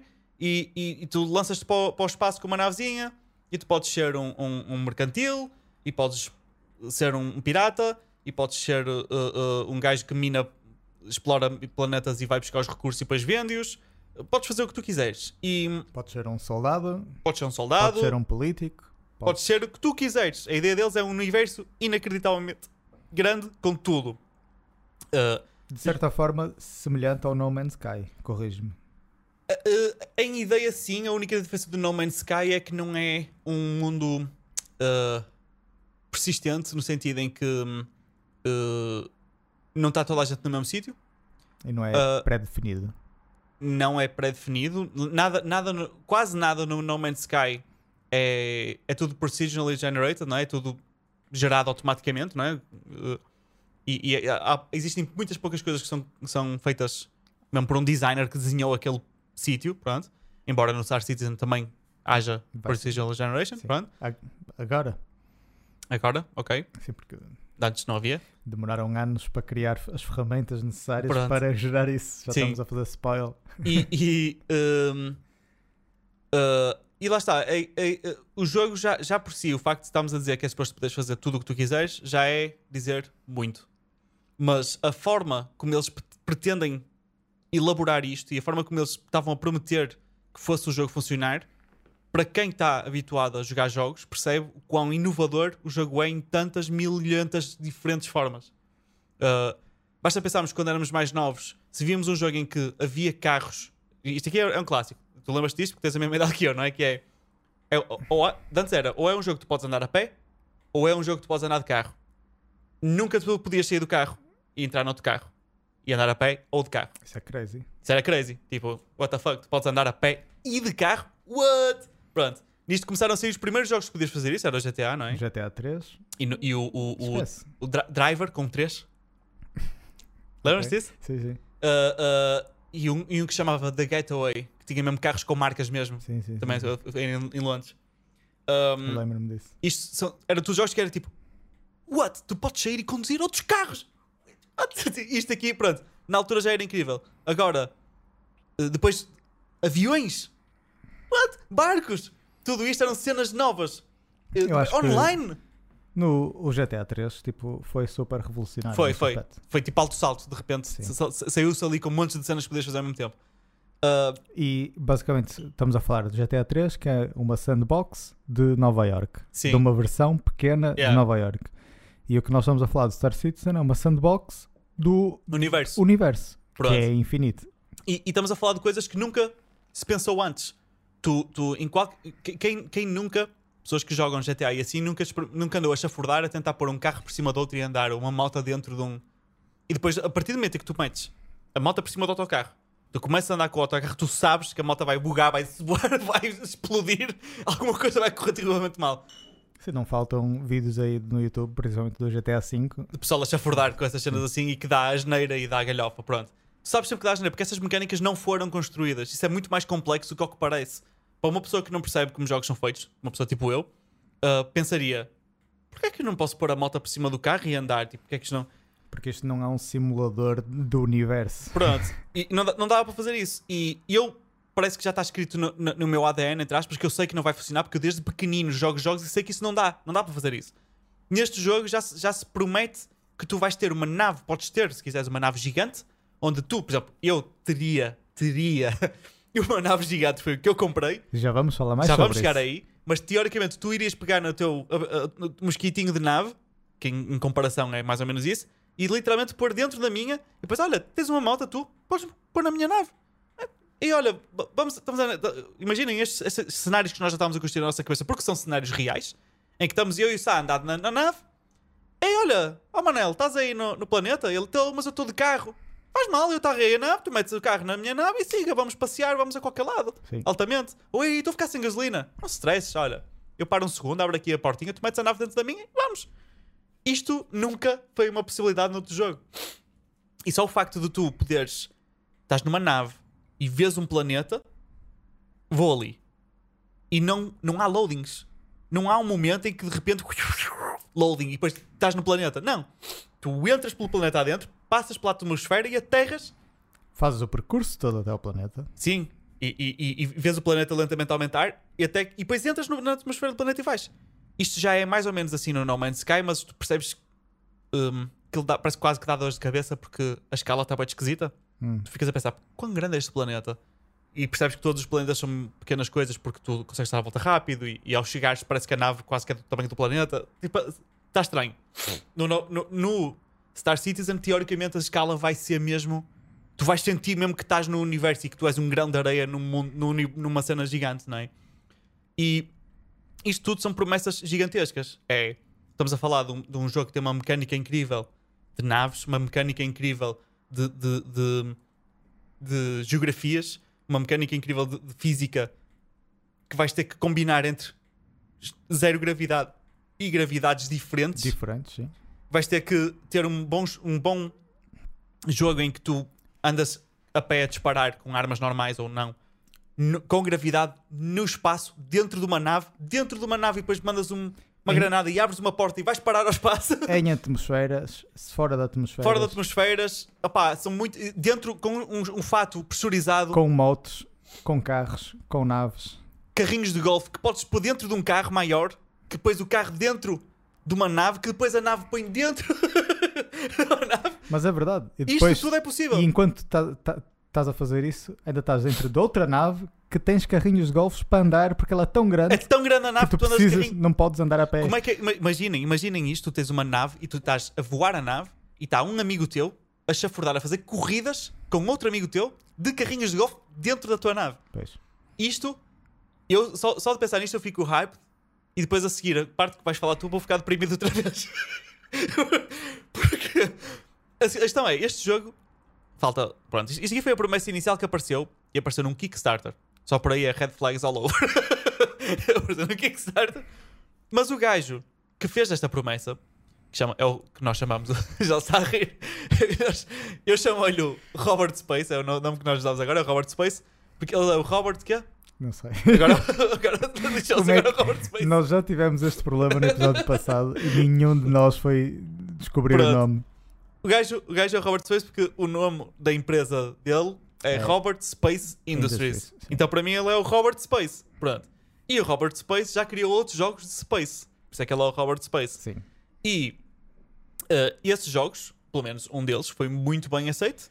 Sim. E Ele- mesmo os que não foram bem aceitos, teoricamente, eh, eles, as pessoas perdoaram, mais ou menos. Sim, Tanto é que depois podemos, deram-lhes milhões podemos por fazer já um bocado o resumo disso, que é ele fez o Wing Commander, que foi um jogo muito famoso ah, e que foi super bem sucedido. Foi esse que lhe trouxe mesmo a fama. Depois ele fez uma sequela para esse jogo, que foi o Strike Commander, mas esse já não foi tão bem recebido. Mas mesmo assim ele continuou a, a ser o, um bocado o Golden Boy de gaming da, da, da década da década de 90. Um, entretanto, ele abriu o seu próprio estúdio, uh, como abriu agora, não é? Abriu o seu próprio estúdio. Começou a fazer um jogo chamado Freelancer, um- também na- no mesmo âmbito.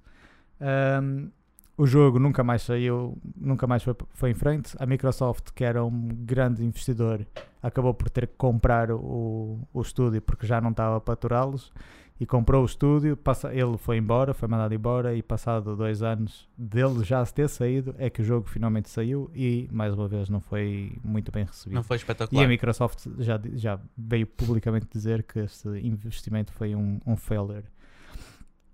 Depois disso, ele esteve em Hollywood a fazer filmes. Fez um filme do Wing Commander, que lá está, não foi muito, muito bem sucedido. Fez fi- filmes, ahm, outros filmes assim, tipo, que nós não sabemos o nome e mesmo que sou- soubéssemos, não nos lembrávamos, como não estamos a lembrar. Ahm, pronto, e nunca foi. Tirando aquela cena do Wing Commander, ele nunca foi muito bem sucedido. Ele viveu sempre um bocado na hype daquilo que tinha conseguido fazer com, Pois, com o Wing com o Commander. Wing Commander. E veio depois para o Star Citizen a fazer estas promessas todas com. E um ótimo argumento aqui que é ele, quando fez o Wing Commander, não tinha. Coitado, não, não tinha mesmo. Tipo, nos anos 90 não tinhas a possibilidade de fazer algo como o que nós estamos a discutir agora para o Star Citizen.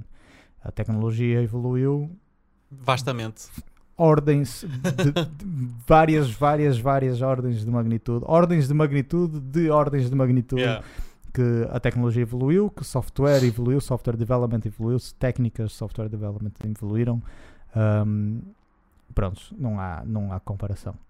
E pronto, e ele supostamente Star Citizen vai ser, ia ser o jogo que ele sempre quis fazer, que sempre foi sempre o sonho tipo, que ele queria fazer e que todos queriam jogar e, e que agora supostamente seria possível, mas Mas, vamos mas ver. Vamos ver. Ahm, vamos começar a saga ou ainda tens mais alguma coisa para acrescentar? Uh, ah, era só para acrescentar que, que, hum, a parte de como é que nós sequer entramos nisto, que é, lá está, Kickstarter, e eu não me lembro quem é que falou, eu acho que eu culpo a ti, acho que foste tu que descobriste isto na net, e disseste, ei, olha, jogo vai ser altamente, e eu fui estúpido, fui atrás, como vou sempre, É possível. tu, tu tens uma boa forma de, de- de me dar hype por cenas, e, e dizes, ei, jogo vai ser tão fixe, temos que comprar e jogar e vai ser altamente, e depois quando damos por ela, comprámos... uh, ah, já agora, nós compramos. Eu comprei uma semana depois de ti, em que já não estava disponível, eu queria comprar o mesmo que tu compraste, que era a Deluxe, whatever, não é? Hum. Uh, em que tu recebeste um cartãozinho. Era Certo. fixe se tivesse trazido esse cartãozinho. Ah, pá, eu, eu acho que perdi esse cartão. Ok. Mas supostamente vinha com muito mais cenas que até hoje. Nico, Mas é? se- Isto se foi não em tiver 2000 e- perdido- que- que- 14? Não foi? Não. Quando? Isto foi em 2012. Ai! Oito anos depois. Outubro- Isto foi antes de eu ir para a universidade. Isto foi em outubro de 2012. Ou seja, Jesus. está a fazer agora 8 anos. Como é que é possível? Um, e, e pronto. E eu lembro que, que eu comprei a Digital Deluxe porque já não estava disponível a que tu compraste. De certa forma, eu, Eu- saí a ganhar porque eu não ia receber nada físico e não recebi. Foi Eu devia receber uma hum, cópia do jogo, hum, uma Deluxe Green Collector's Box, hum, Exclusive Access to Alpha and Beta, Uhum. que eu tenho, tecnicamente do Alpha, do Alpha. porque o Beta não não existe. existe. Hum, uma Spaceship Shaped USB Drive, que eu Hum. nunca recebi. Nunca recebeste? Uh, vamos ver se quando eu receber portas USBs ainda existem. um, um CD do Game Soundtrack. Vamos ver se quando eu receber CDs ainda existem. Eu não tenho onde tocar um CD neste momento. É. Só para. Só para... Eu, eu acho que. Eu também não. Não tenho. Em casa não tenho. não- Quer dizer, na PlayStation, a PlayStation não lê, não lê. CDs. Ah, sim, eu acho que sim. A Xbox lê. É Blu-ray, a PlayStation, mas a Blu-ray lê Deve ler, sim. CDs. Pronto. Sim, É- ok. Então tenho uma coisa Tenho para a ler. CDs. Xbox para ler também. Devia ter um fold-up Star Map, que é um mapa do universo que eles criaram, e um hardback Squadron 42 Manual. Uh, já agora, convém falar que tudo o que nós estamos a dizer, estamos a falar Star Citizen, Star Citizen, Star Citizen. Na verdade, são dois jogos. Existe um jogo que é o Star Citizen, que é, lá está, um sandbox no universo uh, multi- Massive Multiplayer Online RPG.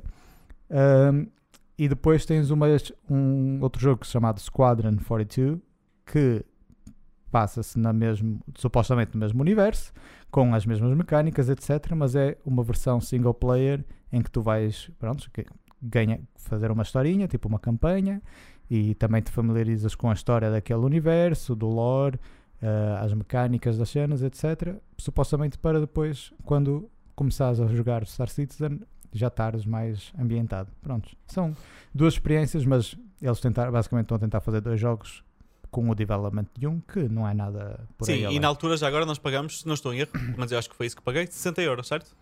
Que é o preço, na altura, o preço normal, Normal de um jogo. De um, jogo, sim.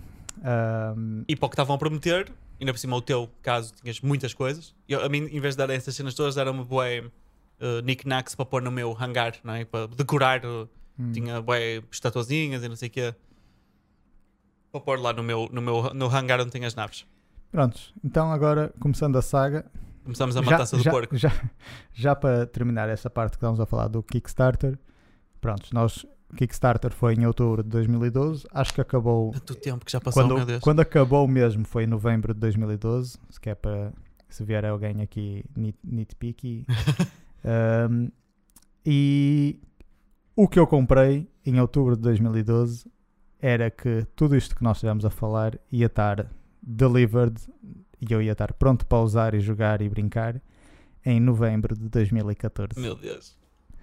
O que, atenção, era. Eu já, já, já sabia isso na altura, agora ainda sei muito melhor.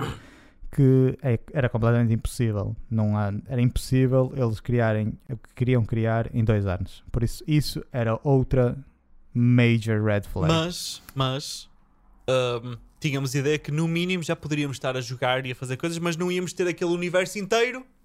Íamos ter uma coisa mais pequenina. Certo. Era o que nós, pelo menos eu lembro, mas era isso que eu achava. Dizer, ok, mas também não faz mal se não estiver pronto. Já vai, dá para fazer muita coisa. Vamos ter se calhar uns planetas, vamos poder andar Sim, lá a sim, chafurdar. Em vez de termos 100 Star Systems, se calhar tínhamos 20 e, sinceramente, 20 Star Systems já não é, Já nada, é já não é espetacular. nada mal. Já tens muitos planetas para visitar. Eu ficava contente com um Star Citizen- System. Um Star System. Sim. Eu também, 8 anos depois, ficava contente com um Star System. ai, ai. Prontos. Em vez de sair o jogo para 2014, ehm, a verdade é que não saiu. Ehm, saiu o Alpha. Na verdade, saiu um Alpha um bocado antes, mais ou menos em 2014. Em 2013 eles lançaram o Hangar Module, que é basicamente tinhas, podias entrar no teu hangar. Um ano depois, E ver a nave. tu podias entrar. Ah, Dependendo da nave que tu tivesses. dependendo da nave, podias ver a nave. Pronto, isto, já agora, só para chegar a dessa parte, que é dentro do Star Citizen, tu vais poder ter montes de naves. Claro. Eles, ao lançarem o jogo, anunciaram, vamos dizer, 10 naves ou 15 naves. Sim. Uh, estas naves, tu, para ajudares na produção do jogo, uh, poderias comprá-las com dinheiro. Porque tecnicamente a ideia seria tu compras as naves no jogo. Começas com uma starter ship ou com nada. Sim, sim. E Como, depois- como farias na vida real, Na vida real. em que tu queres comprar um carro, vais trabalhar, vais Compras fazer, um carro de cocó, ou seja o que for, compras o carro. Queres um carro melhor, tens vais ter que que trabalhar mais. trabalhar mais, faz, arranjar mais dinheiro e depois compras Ou o vais ter que ser carro. um pirata e roubar. Queres ter um caminhão bem grande para levar boas cenas, tens que pedir um empréstimo, abrir uma empresa com sócios e depois todos juntam-se e compram um caminhão e depois vão pagando o caminhão com a o rendimento daquele negócio, etc. Tudo isso, farias isso com naves, Com naves e cenas de espaço. incluindo essa- toda essa economia que eu estava a falar. Tu podes pedir, ias poder pedir, e supostamente ainda vais poder, não é? Pedir empréstimos, eh, arranjar maneiras de financiar, etc. E uma das coisas com que eles... dinheiro in-game. Claro. Uma das coisas que eles fizeram, que acho que foi bem jogado na parte deles a nível financeiro, foi: primeiro, prometem um jogo incrível, não é? Que tu já estás a prever uh, que vais tipo, perder a tua vida naquilo, e depois, uh, como tu sabes que vais, vai- vais jogar aquilo tão hardcore, tu, uh, o que eles fazem é estas naves que eles lançaram, tu podes comprá-las com dinheiro, e não só isso, mas ter lifetime insurance. Significa que tu tens seguro para sempre, ou seja, aquela nave vai ser sempre tua. Ou seja, a ideia de "Ih, esta nave super cara, se eu a comprar no jogo vai custar um baluro, se calhar nunca vou poder ter, porque eu não, tenho tempo, não vou ter muito tempo a jogar porque eu trabalho, imagina, eu tenho filhos ou qualquer coisa assim do género, mas se eu pagar agora vai custar ah, 500 euros ou o que for, ou 200, ou seja o dinheiro que tu quiseres. Aliás, há um pack que era todas as naves que custava 15, 15 mil. Não sei, não sei. Ora, vamos dizer 15 mil. Tipo, é um, é um valor estúpido de qualquer maneira. Que muita gente comprou já agora. 15 mil euros. E, hum, e vinha com todas as naves e disse, já está. Nunca mais compro naves. Estão as naves todas. Pelo menos até aquele ponto, né? Depois eles iam lançar mais. Espera, estou a fazer. abrir aqui o Kickstarter original. Para tu E para tu ver a pledge original. a, a, a, a pledge com os, os, os 15 mil ou, ou todas? Pronto, a pledge que eu fiz foi o Bounty Hunter, já agora. Foi Pronto. 60 dólares. A minha foi a Digital Deluxe, que é o whatever, não sei qual é que chama, mas Vamos para a maior pledge de todas, não é? 10 mil. 10 mil. Que era mais para casa. Se calhar 10 depois- mil Wing Commander, que é o, título que tu tens. Finished Game. 10 mil euros por um jogo. Ah, não- mas não tens todas as naves. Não? Tens uma Constellation, que é tipo a maior nave, é tipo uma cidade. Não, Ah, a Cons- a Constellation é, é, é até pequenita. não, Era a que eu não. tinha antes. Con- Não, não, não, não. Então, Tinhas uma outra qualquer. Não me lembro qual eu tinha a, Origin, não sei o que, que é que vem com cenas. Depois Sim. comprei a, a- a Constellation, que era a que eles chamavam Connie. Tens a Constellation Taurus, a Constellation não sei o que, que é uma nave relativamente pequena, ao, ao pé da, da que eu comprei agora. É, é Oh. tipo um, um pirulito. É muito pequenina. Já, já é gigante, cabe tipo. Podes meter outra nave lá dentro. Aliás, ela vem com outra nave lá dentro e ainda cabe um carro. É uma nave gigante. Mas a que eu tenho agora é ainda maior. Tenho, pode vir lá, porque eu não tenho nada, não é? Pá, não sei. Eu estou a ver Whatever. aqui o pledge original, Mas eu- eu 10 lembro-me mil, de haver- de 10 haver, mil uh, dólares e só vem com a Constellation.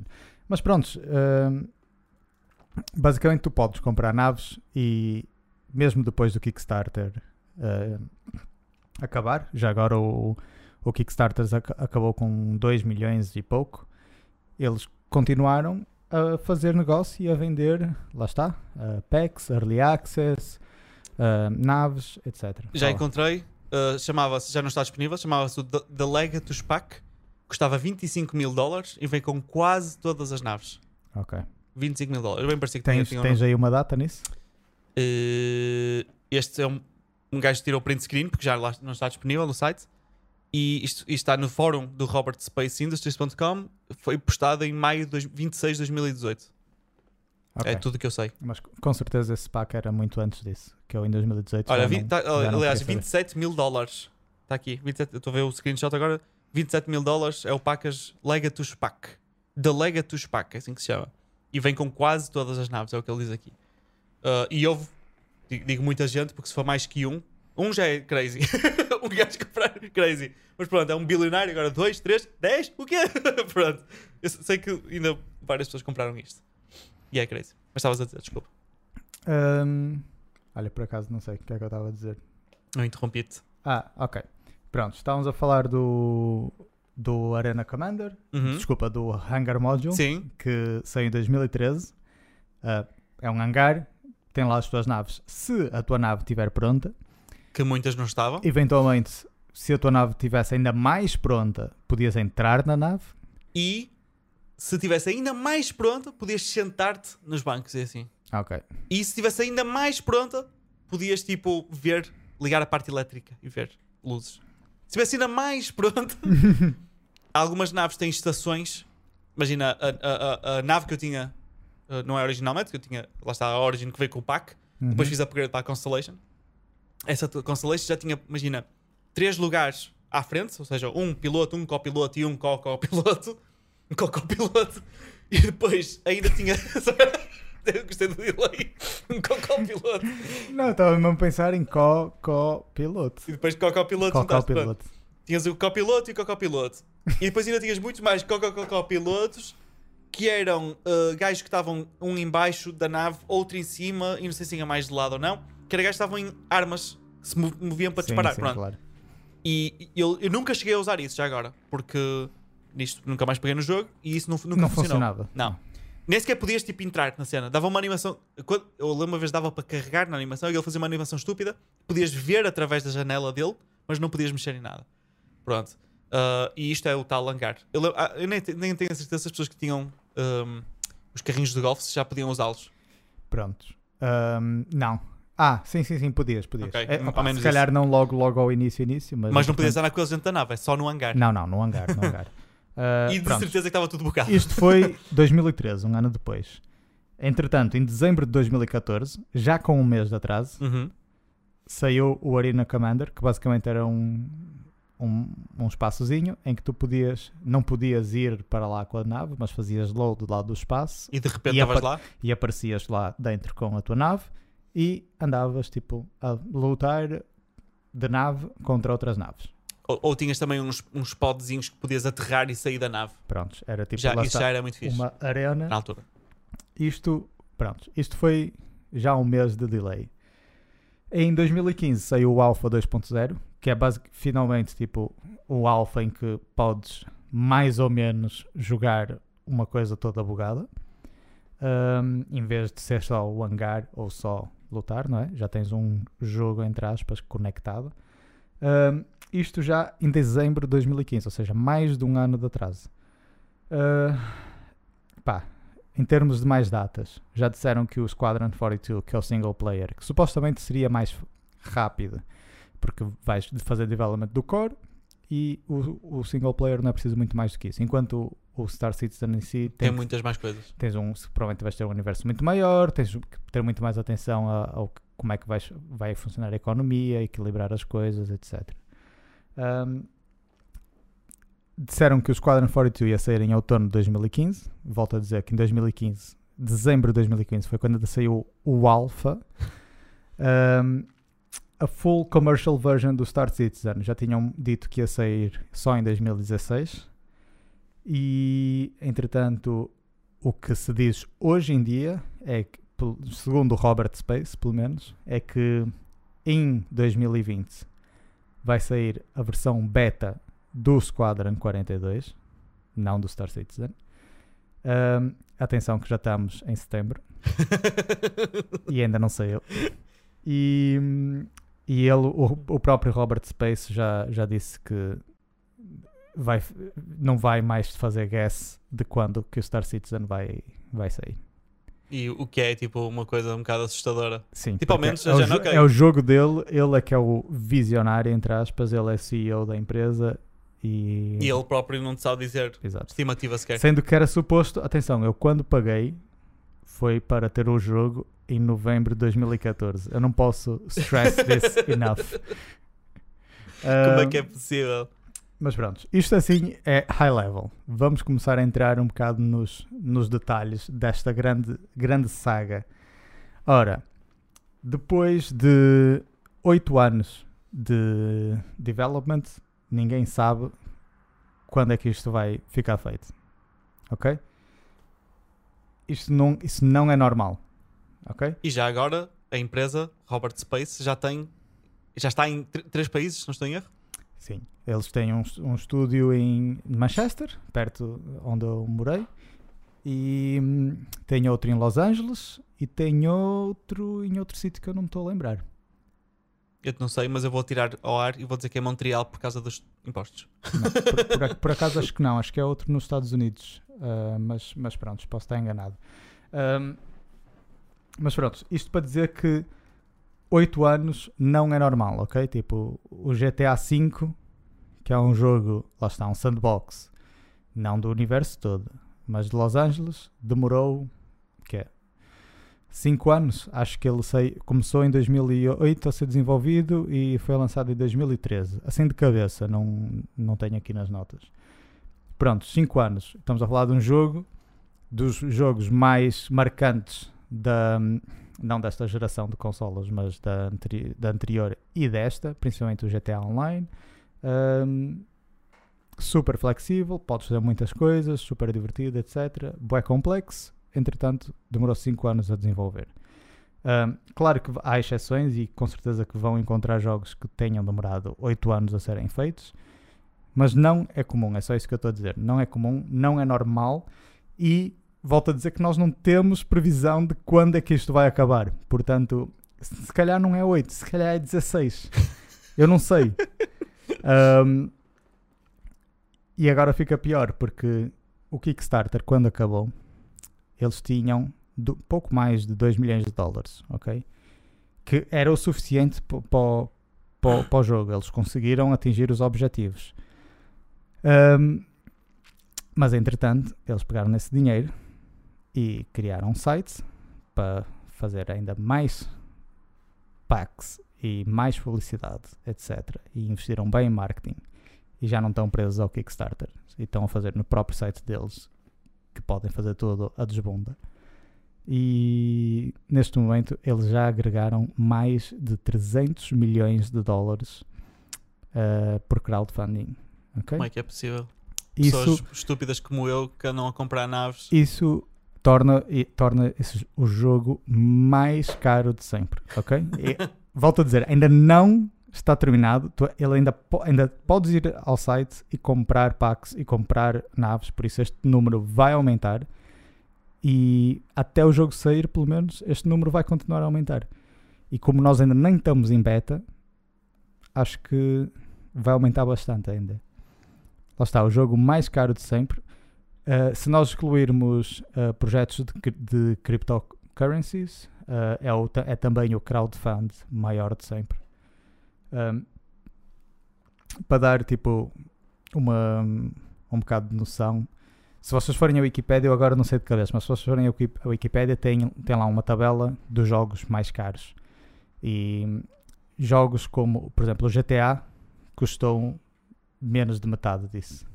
E é um jogo considerável. Sim, o GTA V. Uh, o jogo mais caro, acho que está lá, é o Modern Warfare 2, mas eles só gastaram tipo 50 milhões em development. E o resto é tipo o resto é tudo em marketing. E, e estamos a falar tipo 200 milhões em marketing, ok? Eles gastaram muito mais em marketing do que para, para development. É isto para dar alguma escala para vocês perceberem porque é que 300 milhões é tanto dinheiro. Sim, e já ok? agora, na- na- no tema de escala, eles têm quatro países diferentes, não é países, quatro localizações. Uh, já agora a empresa não é, não é só Robert Space, isso é o nome do site, não é Robert Space Industries, uh, chama-se Cloud Imperium Games. Uhum. E estão em Los Angeles, em Austin, Texas, em Winslow, UK. É, é, ali em Manchester, E Frankfurt, em, na Alemanha. Portanto, já são quatro sítios no mundo. Por acaso o de Frankfurt já não, não sabia. Yeah, eu- nem sequer sabia. Ahm, prontos. Apesar dos 300 milhões que eles já agregaram, no final de 2017 o Robert Space já só tinha 14 milhões no banco. Ai. Ahm, ou seja, ele estava quase a ficar sem dinheiro, porque, spoiler alert, eles gastam mais do que isso só em salários por ano. pois. Ahm, basicamente o que eles fizeram foi continuar, inventar mais packs, mais naves para o pessoal comprar, para agregar mais dinheiro e recuperar. E também trouxeram um investidor, um investidor externo, ou seja, tipo, ele injetou dinheiro, mas não tem nenhuma, nenhum equity na empresa, Ah, nem shares, nem nada. Ahm, quando o jogo foi prometido no Kickstarter, supostamente teriam 100 Star Systems. e nós agora já, nós já fizemos spoiler disso quando estávamos a falar, mas até hoje não há um.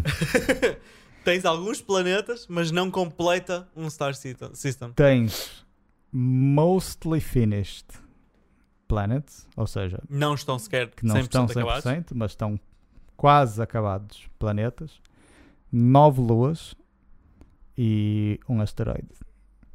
Um, opa, se calhar isto está um bocado desatualizado, já tens mais, mas Não muito mais. O, Star Sys- o Star System não tens.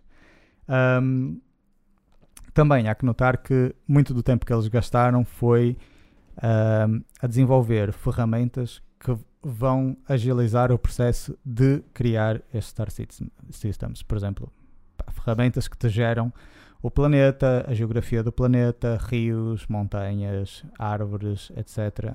Segundo parâmetros que tu vais lhe providenci- providenciar, como a atmosfera do planeta, a composição do planeta, etc, etc, etc. Um, portanto, em princípio, só porque demoraram 8 anos para fazer um Star System, não quer dizer que todos os Star Systems vão demorar 8 anos. Agora, em princípio, serão. Sim, a vai- vai- ideia é que seja muito mais rápido se eles constroem as ferramentas não é? para fazer a cena, depois à partida chegam lá mais rápido, não é? Certo. Um, já temos as versões alfa do jogo, podes jogar, há muitos, muitos bugs, ok? Um, não quer dizer que não, não, te consi- não consigas divertir, mas não é nem de perto o jogo acabado e não é um jogo. Não, podes, não, não é um jogo fiável e estável, é um jogo que tem, que tem bugs, muitos deles conhecidos, não é uma coisa que acontece esporadicamente, não. São coisas que podes repetir facilmente. Um, isto para dizer que não é necessariamente uma fraude, mas Não é necessariamente uma fraude. nos termos, pronto, nos termos mais literais da, da advocacia ou das leis, não, não, não sei se posso dizer que é uma fraude, mas com certeza é uma incompetência e um mismanagement ah, numa escala gal- galáctica. Um, eu tirei esta, tirei esta, esta piada do, de um artigo que eu li, eh, da Forbes, acho. Um, eh, Sim, olha, tem aqui. É um artigo, quem quiser ler, tem um artigo na Forbes chamado The Saga of Star Citizen, a video game that raised 300 million dollars, but may never be ready to play. Ah, e pronto, eles aqui discutem basicamente tudo aquilo que nós estamos a falar, mas ah, sem o nosso charme. Sabes que- Só, só uma curiosidade já agora. Eu ia fazer um- um- um- uma sugestão que era quem não Hum. tem o jogo e quer perceber como é que ele está. Há um streamer que eu comecei a ver quando ele era pequenino eh, que se chama-se Detox underscore TV. Portanto, DTOX underscore TV.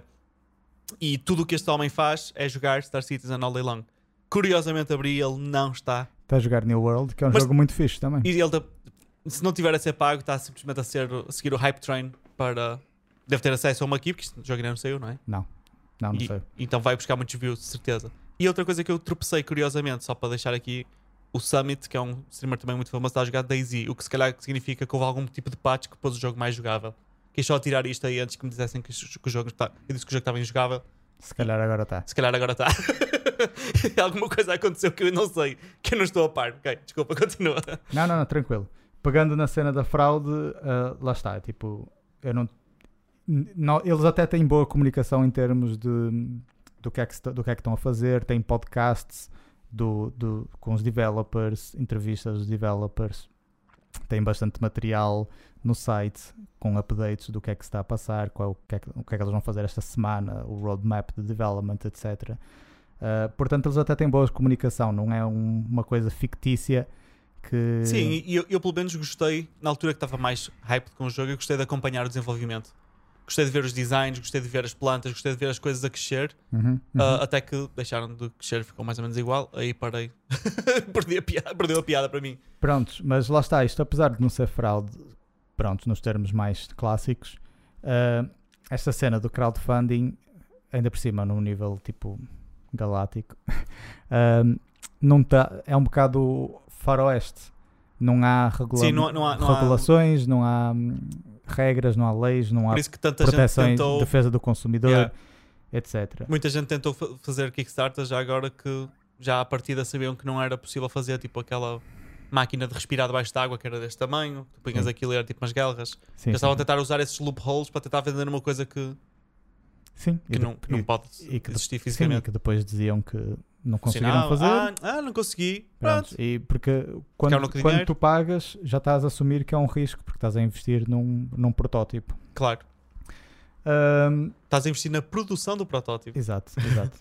Ahm, pronto. ahm, apesar de haver alguma transparência em termos de financeiros, ou, é, ou seja, para onde é que este dinheiro todo que nós estamos a dar vai, o que é que eles- como é que eles estão a gastar, essa transparência não é total. Ahm, por exemplo, nós não sabemos quanto que os executivos da Cloud Imperium Games ah, recebem, ok? Sabemos que o Robert Space comprou recentemente uma casa de 5 milhões de dólares Damn. em Hollywood. Um, a mulher e o irmão têm tipo top positions na empresa, tipo ele, o, o Robert Space e o irmão, pronto, a família dele eles são, são britânicos. O irmão está a gerir o office de Manchester. A mulher é tipo diretora de marketing de tudo. Um, e pelo visto está a fazer um ótimo trabalho porque já arrecadaram 300 milhões de dólares, mas eu, ela é tipo atriz ou uma coisa do género, tipo, não é da área de marketing, Uhum. mas pronto, claramente está a ter sucesso. Um, mas pronto, tudo isto não são coisas que pintem uma boa imagem da gestão do, do Robert Space. Um,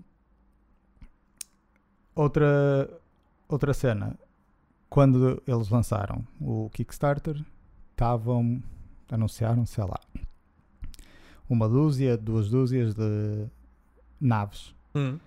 Entretanto, já venderam até hoje mais de 135 modelos diferentes de naves, ok?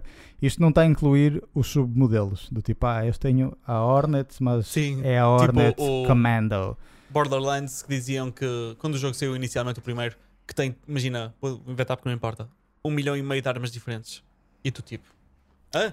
Não, é tipo uma arma que tem este gatilho, outra, esta mesma Não, não, arma não, com mais este gatilho. estúpido. É, tens uma arma que tem 3, vou inventar outra vez, 5 de força, uh, uh, disparo é 30 por segundo e não sei o quê. A outra é 6 de força e é a mesma arma, conta como outra, percebes? Então, somas, multiplicas, aliás, o número de combinações diferentes que podes ter para todos os modelos de armas, skins e uh, níveis de força e dava esses milhões e Ok. diziam que eram armas diferentes. Sim, sim, não, então, não é este o caso aqui, são mesmo 135 modelos, tipo, Diferentes, diferentes. completamente diferentes, com Não. nomes diferentes, designs diferentes, tudo diferente. Exato.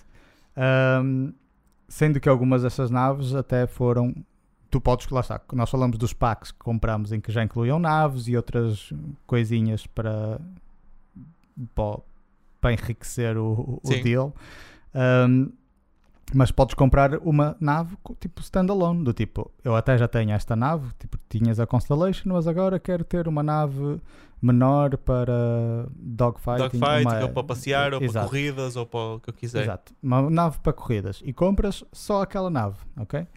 Ahm, algumas dessas naves são 3 mil dólares uma nave, ok? Yeah.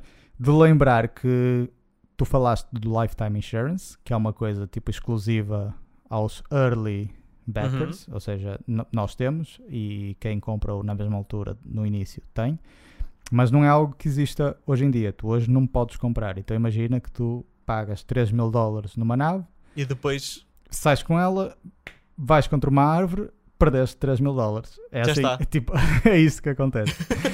Um, tu podes pagar seguro, claro, pela nave, mas pagas o seguro pela nave, espetas contra a árvore, dão-te outra nave, tens que, se quiseres, vais ter que pagar o seguro outra vez, que senão, se não fizeres, vais pagar os Eu li os alguns que, que, era, que havia várias, vários níveis de destruição.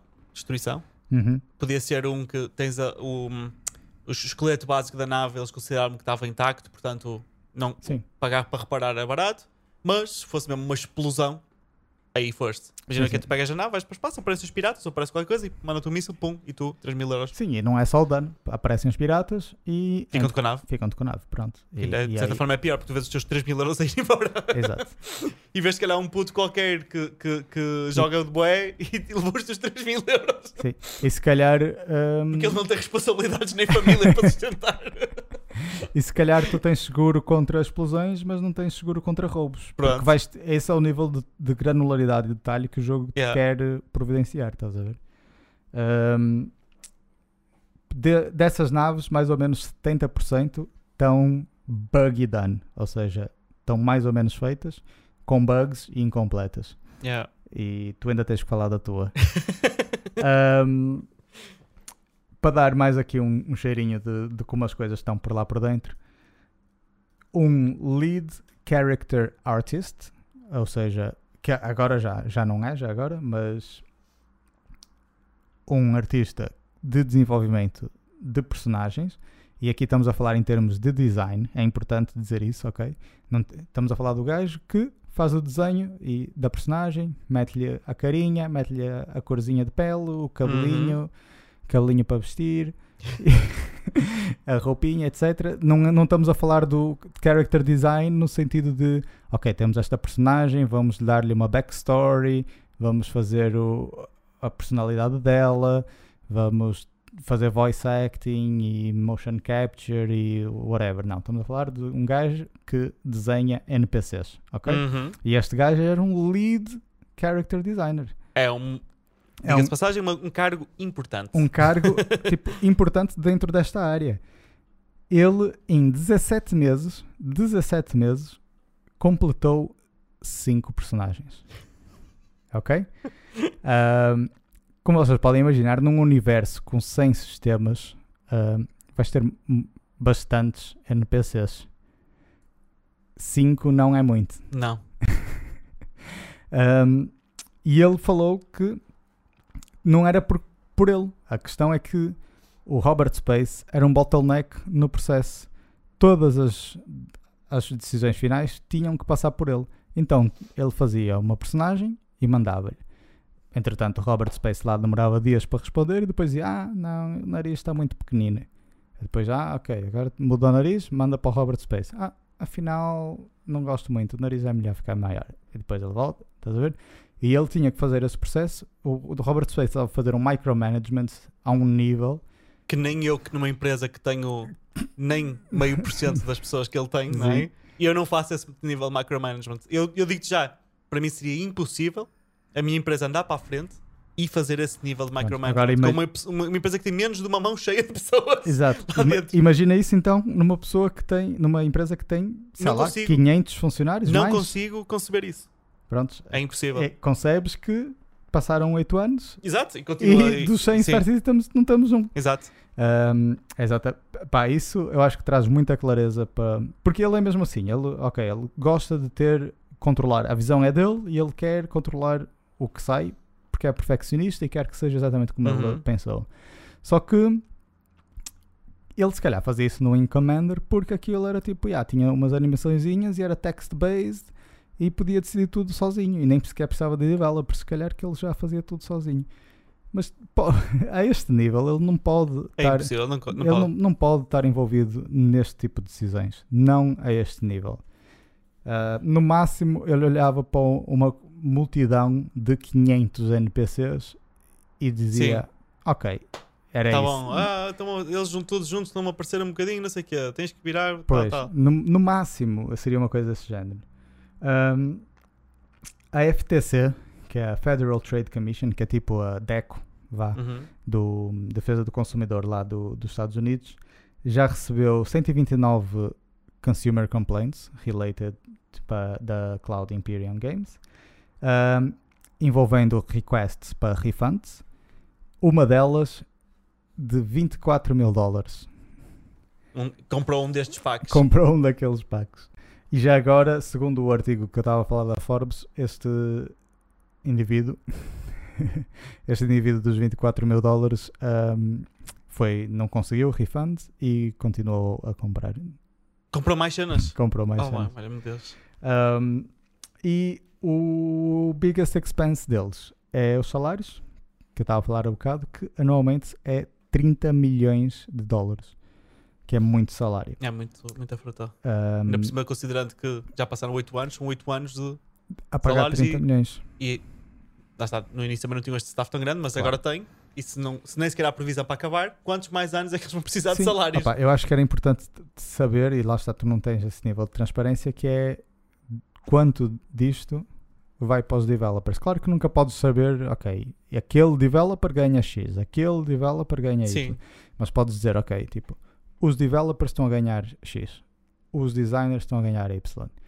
Que era para saber se de facto o dinheiro está a ir para o talento Pois, ou se está aí para o Robert Space. ou se está a ir para quem está a dizer, ah não, nariz daquele NPC, não. Yeah. Um, prontos, estes eram os meus bullet points.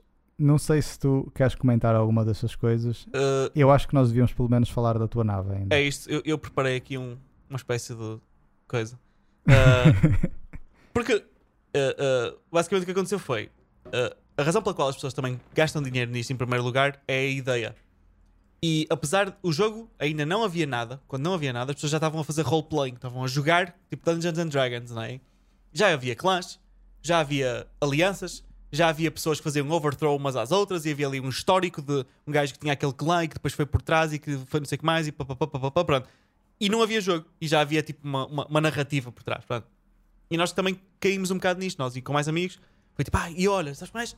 Eu vou ter uma nave e eu vou, vai ser dogfighting. Tu fazes, vais arranjar, arranjavas aquela nave e fazias aquilo.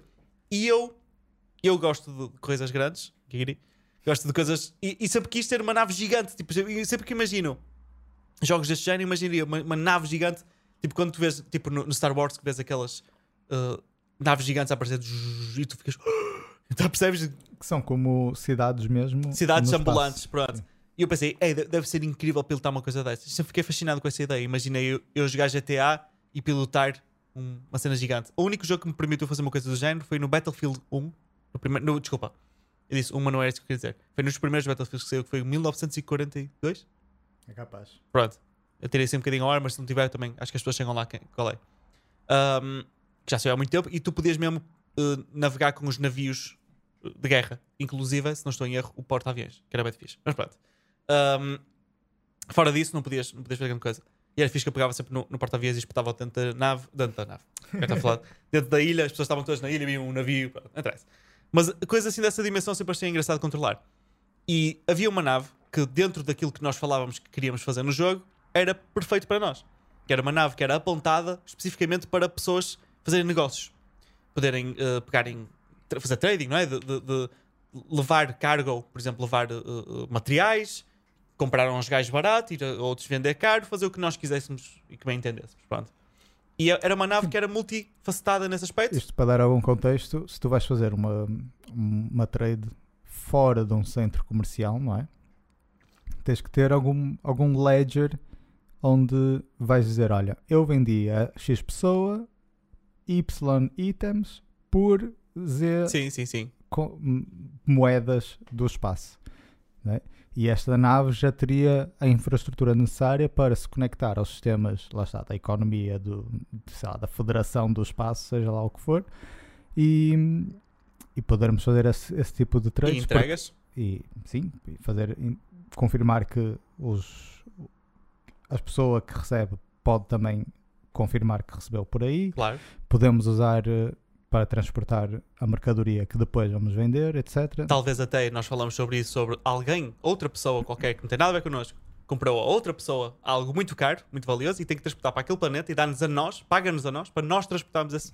Sim. Tudo isto eram ideias que nós tínhamos. A ideia que nós tínhamos, eu sei que ele não viu, mas que para quem conhece a série Firefly, é um bocado nesse, ne- ne- nesse sentido em que nós não éramos necessariamente piratas, éramos mais comerciantes ah, ou mercenários, vá, em que lá está, íamos estar a transportar bens para compra e venda ou transportar como escolta, etc. Isto, para isso, precisamos ter uma nave com capacidade de armazenamento de Muito grande. muito grande, e, mas também com alguma manura- maneuverability, Uhum. não sei traduzir isso, Manobrabilidade. e que dê para levar mais que uma pessoa, porque não podemos ter uma crew só de dois gajos, não é? Sim. Uh, temos que ter pessoas para defender a- o cargo uh, e de preferência que possamos ter uma ou, ou outra nave lá dentro também para ajudar a defender Claro. a nave. Porque uma nave tão grande dessas, apesar de ter as suas próprias Armas. armas e, E esta nave era rápida, tendo em conta, mecânicas de o- o- defesa, tendo em conta a comparação de stats, era uma nave rápida que O dava que tu- tu- o- para tu fugires. o- o- exato, o que tu, mas também podia, convém sempre teres backup de outras Claro, naves claro, claro. Sim, pequenas sim, sem e mais ágeis, mais uh, prontos. Pronto. E esta, dentro do, do, do price point, com o dinheiro real que havia, e os stats que tinha e aquilo que nós queríamos, era a melhor opção. E era uma nave que eu achei bonita na altura.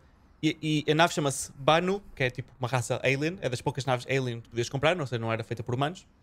Uh, Merchantman, lá está, de Merchant. Pronto. E eu, para não ter o trabalho de editar, eu vou mostrar assim, funciona perfeitamente. Quem quiser ver, quem está na versão na áudio vai ter que pesquisar depois mais tarde. Que chama-se Banu Merchantman. Pronto. Isto é o design da nave, pá, dá para ver, ter uma noção básica.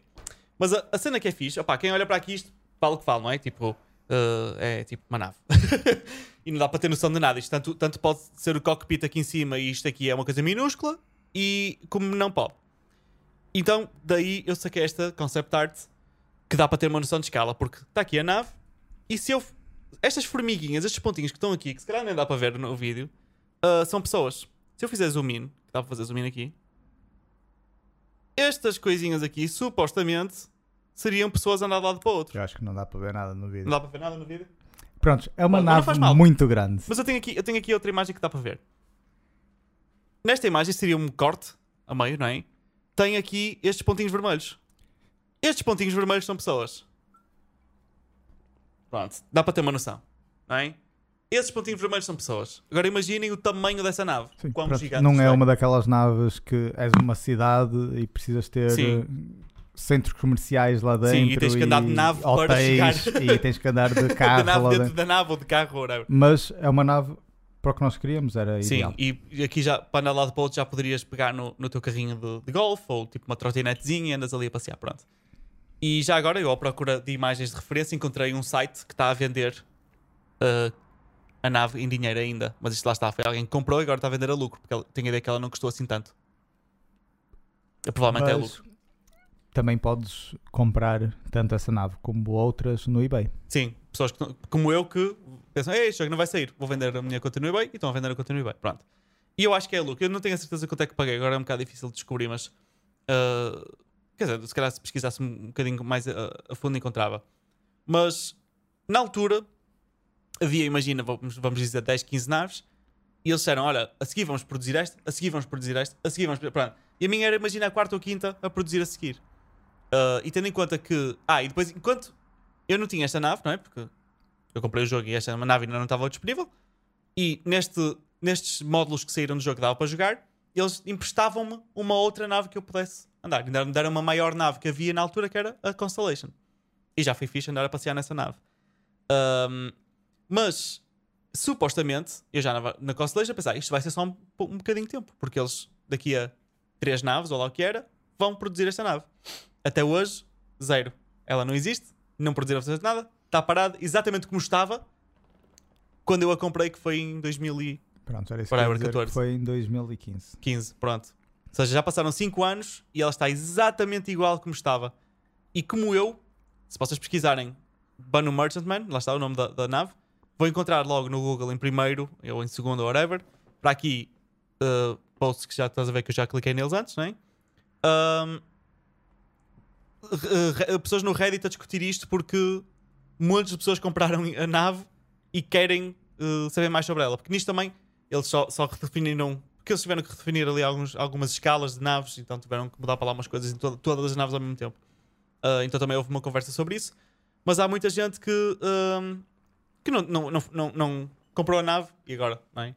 Um, e eu gastei, opá, lá está, se não foi 380 dólares, há ter sido perto. Se calhar gastei 300 e qualquer coisa, 300 e pouco. Não sei. Ao todo, uh, com os upgrades e não sei o quê, já deve ter gasto facilmente 350 euros no Star Citizen, um jogo que, ao fim e ao cabo, não joguei. Joguei pequenos nuggets de jogo. E talvez não, não venhas a jogar. E talvez não venha a jogar. E é a dúvida que eu me ponho agora, que pus-me na semana passada e ainda hoje me ponho, porque ainda não me decidi, é se vendo a minha conta ou não. Porque por um lado, é, no fundo, a- a- o bichinho que eles plantam nas pessoas, que os fazem gastar dinheiro, ainda está plantado agora em mim, que é ahm, por um lado, se, eh, eh, se eu ahm, ficar com a nave, com Lifetime Insurance, não é? Se o jogo incrível como seria sair, eu vou ter uma coisa que ninguém, tipo, não é ninguém, muita pouca gente vai ter. Sim. Ah, em, em escala, não é? Muita pouca gente vai ter. Ah, Basicamente, entanto, se o jogo sair como deveria ter saído, ou como supostamente iria sair, vai ser o melhor jogo de sempre. Ponto e, final. e nós vamos estar numa posição incrivelmente privilegiada. Tu, principalmente. Eu especialmente, sim, porque tenho uma nave. Ou não. Imagina que ah, é uma nave que vi- viemos a descobrir que é tão grande que eu nunca vou pilotar aquilo sozinho. E Sim, vamos mas- supor que eu tenho pouco tempo para jogar, então não tenho tempo para estar ali a construir relações e clãs e não sei o quê. Então sempre que eu quero jogar, pegar na nave, não posso, porque é uma nave demasiado grande. Quando é por ela, comprei uma nave pequenina para ir jogando casualmente e nunca pego na nave grande. Isto é uma possível realidade. Acho que não, acho que Nem, à partida não. Até vais, porque vais fazer uma, que eu, uma cruzinha de eu vou-te fazer um gap year só para jogar meia dúzia de gajos. e vou, vou tirar um ano inteiro e não vou, não vou trabalhar, eu vou só jogar Star Citizen. Vamos ser streamers. E, e o podcast vai se tornar um podcast de Star Citizen. Só, olha, Nós não temos tema fixo. por isso podemos Estamos a, falar estamos a descobrir os temas. Já descobrimos. Vai ser um Star podcast. Citizen de sempre. Um, mas lá está, eu continuo com essa, com essa hum, dúvida agora. Vender ou não vender, eis a questão. Digam, por favor. O que é que eu faço? É, eu, no meu caso, creio que não vou vender, pelo menos para Mas tu não tens tanto a perder. Exato, eu não tenho tanto Qual é tua dinheiro nave? Como é que chama? Eh, Era a Hornet, eu tive a 300i, que depois foi com um pack. sim, fiz upgrade para uma Hornet eh, e agora tenho uma Aegis Saber. Vê aí, descobre aí como é que é. Eu, eu também A não- Aegis, sei, eu já não te eu lembras. já não sei como é que é, mas é de dogfighting. Dogfighting, para quem não sabe, é tipo lutar com naves, tipo o Cá que tu vês no Star Wars, com as X-Wings, etc. Ups. Ok, está aqui. É isto. É uma nave bastante. É um design bastante standard, eu diria. É tipo um caça. É tipo um caça. Não é- olha, digo já, não é nada que não pudéssemos ver hoje na vida real. A nível de design, estás a ver? Não, é, não está longe de, de uma. Não é? Sim. Eu acho. Mas é uma nave bonita, eu acho. Mas já, tipo, dá para perceber que o cockpit está ali, não é? Portanto, a Eu nível acho- de escala, Eu é acho que pequenito. já está pronta. Provavelmente. Eu acho que sim. E E pode jogar. não é para ser bonita, é para, para, para matar pessoas, destruir naves Yeah. e para caber dentro da Merchantman. Uma coisa posso dizer do jogo como está neste momento e que eu acho que só tem tendência a piorar Hum. com o defeito que eu lhe vou pôr, é demasiado complicado. Se tu for jogar agora, já vais perceber que o jogo é difícil de jogar, é muito difícil. E, e se vão acrescentar cada vez mais features, mais coisas, mais cenas, ele só vai, só vai ficar mais difícil. Pois, mas é, é o, que tá- o que estás a dizer. Eu acho que isso a tendência é piorar. Pois, é isso. Eu acho que a tendência é piorar. E. ah, Mas pensa que na vida real é um bocado assim, não é? Tipo, sim, claro, claro. Mas depois, vais depois comprar problema uma é. arma para a tua nave, Até- tens várias opções de várias marcas diferentes, Claro. fabricantes diferentes, com vantagens. Já experimentaste jogar. Eu vou usar uma comparação um bocado estúpida, mas já jogaste Eve online? Ah, não, Pronto. mas sei que é muito complicado. E eu tentei jogar e aquilo é, tá tão, é tão tipo detalhado uh, que uma pessoa entra naquilo e fica overwhelmed, percebes? E, e- e não- se fosse já no hum, tá, tens esta nave que dá um tirinho, tens esta aqui que dá dois, Sim, mas mas, tens esta que tem dois motores em vez de um, esta faz não sei o quê, e depois lentamente vão-te introduzindo. Quando um dia tiveres uma nave com. Que, só para teres noção, uma das coisas, só para dar uma- um contexto, um, a razão pela qual existe o copiloto e o co-copiloto é que, por exemplo, um está a, a mexer na, na nave em si, não é? A fazer para onde é que ela vai. Outro está a comandar só os shields, não é? A dizer, estão-nos a disparar da frente, então ele põe a potência da nave toda dos shields para a frente, outro põe atrás, depois tem outro que controla outra cena do motor, portanto, que agora já não me lembro. E isto aqui, se tu estiver sozinho, tens de fazer tudo sozinho. E eu, com a, com a Merchantman, fazia isso tudo. Começavam a disparar da frente, eu, "Ih, é o botão? Ih, carregar no 3 shields. chega um ponto que é demasiadas coisas. Mas se calhar tens a opção para não fazer isso sozinho. Talvez. Se acrescentarem esse tipo de cenas que. que uh, se calhar a versão automática não é tão, tão fidedigna, não é tão, tão boa quanto fazer manualmente por uma pessoa skilled, imagina. Uh, se, for, se fizerem isso, pá, fixe. Mas a cena é que, pá, se já, já fazer o jogo básico já é pedir muito, quanto mais pedir para eles fazerem uma boa, um bom sistema equilibrado. Ah. E depois é outra coisa que falamos no, Mas no acho outro. que o bom sistema equi- equilibrado está subentendido no jogo porque eles não- supostamente não querem fazer um mau jogo desequilibrado. Mas agora, para te me pôr uma farpinha, que estás a cometer o mesmo erro que estavas a tripar logo no início do podcast, que é aquelas pessoas que fazem early access e depois estão a reclamar Claro, que hum, tu só tens essa experiência, pelo menos por enquanto podemos dizer isso, que é só tens essa experiência porque tu já cais no jogo de paraquedas e não percebes nada. sim. No jogo final, supostamente vais ter um tutorial que vais seguir e provavelmente até vais, provavelmente tu até vais jogar o Squadron 42 primeiro, ou seja, vais Vai perceber dar uma um bocado do mundo, não vais no Squadron 42, não tens contexto nenhum e de repente estás a pilotar uma merchant. Portanto, Sim, não, sim, vais ter uma historinha, vais, vais ter uma historinha, tem que aquela vais parte seguir. de Uau, já viste? Saltar é altamente, já experimentaste saltar? Olha, tens que olhar à tua volta. Aquela prepara fazes o tutorial de todos os jogos, pronto. Sim. Também vais ter isso no Star Citizen. Pronto, e no caso do Star Citizen, eles basicamente fizeram, supostamente fazem o Squadron 42. Claro que eles dizem, ah, é para teres uma experiência single player, não sei o que é, mas essencialmente é tipo um tutorial Pois. para o jogo. Eles fazem um jogo como tutorial para o jogo, percebes? E eu, numa primeira instância, espero que tenhas razão a esse nível, porque assim elimina a minha preocupação de será que o jogo vai ser demasiado eu- complexo. Estou muito confiante que essa foi a intenção original. Pois. Agora, Mas a intenção original o era sido em resultado- 2014. Sim, exato, é exa- exatamente isso. Daí eu estar a dizer esse disclaimer que ah, Yeah. se o, o resultado final vai ser isso, Já é sei. outra mas questão. que a intenção original tenha sido isso, apesar de não ser tipo claro o que eles, te- que eles tenham dito isso explicitamente, eu tenho confiança que sim. eBay.com Tens alguma coisa que queiras acrescentar para Não. esta edição? Para esta edição, não, mas tu ias dizer que nós falamos uma coisa no anterior e. Ah, porque tu estavas a falar sobre a questão da economia do jogo. Que bastava alguém. Sim, isso é algo que me preocupa mesmo muito. Principalmente, lá está, tendo lendo estes, estes, pá, este, eh, eh, estas notas que eu, que eu tomei de vídeos e do, daquele artigo da Forbes, tipo, é bastante claro que eles não sabem muito bem o que estão a fazer. Eu estou-lhe a mostrar neste momento, enquanto ele fala, uma listing do eBay a vender a nave que ele tem. Só para, para ele saber quanto é que pode ganhar se para vender. Ahm, pronto, opá, eles não sabem muito bem o que estão a fazer e estão a fazer coisas muito mal. Ahm, e imagina, na vida real, o quão complexo é a economia de um planeta Uhum. e o quanta asneira que isso já dá.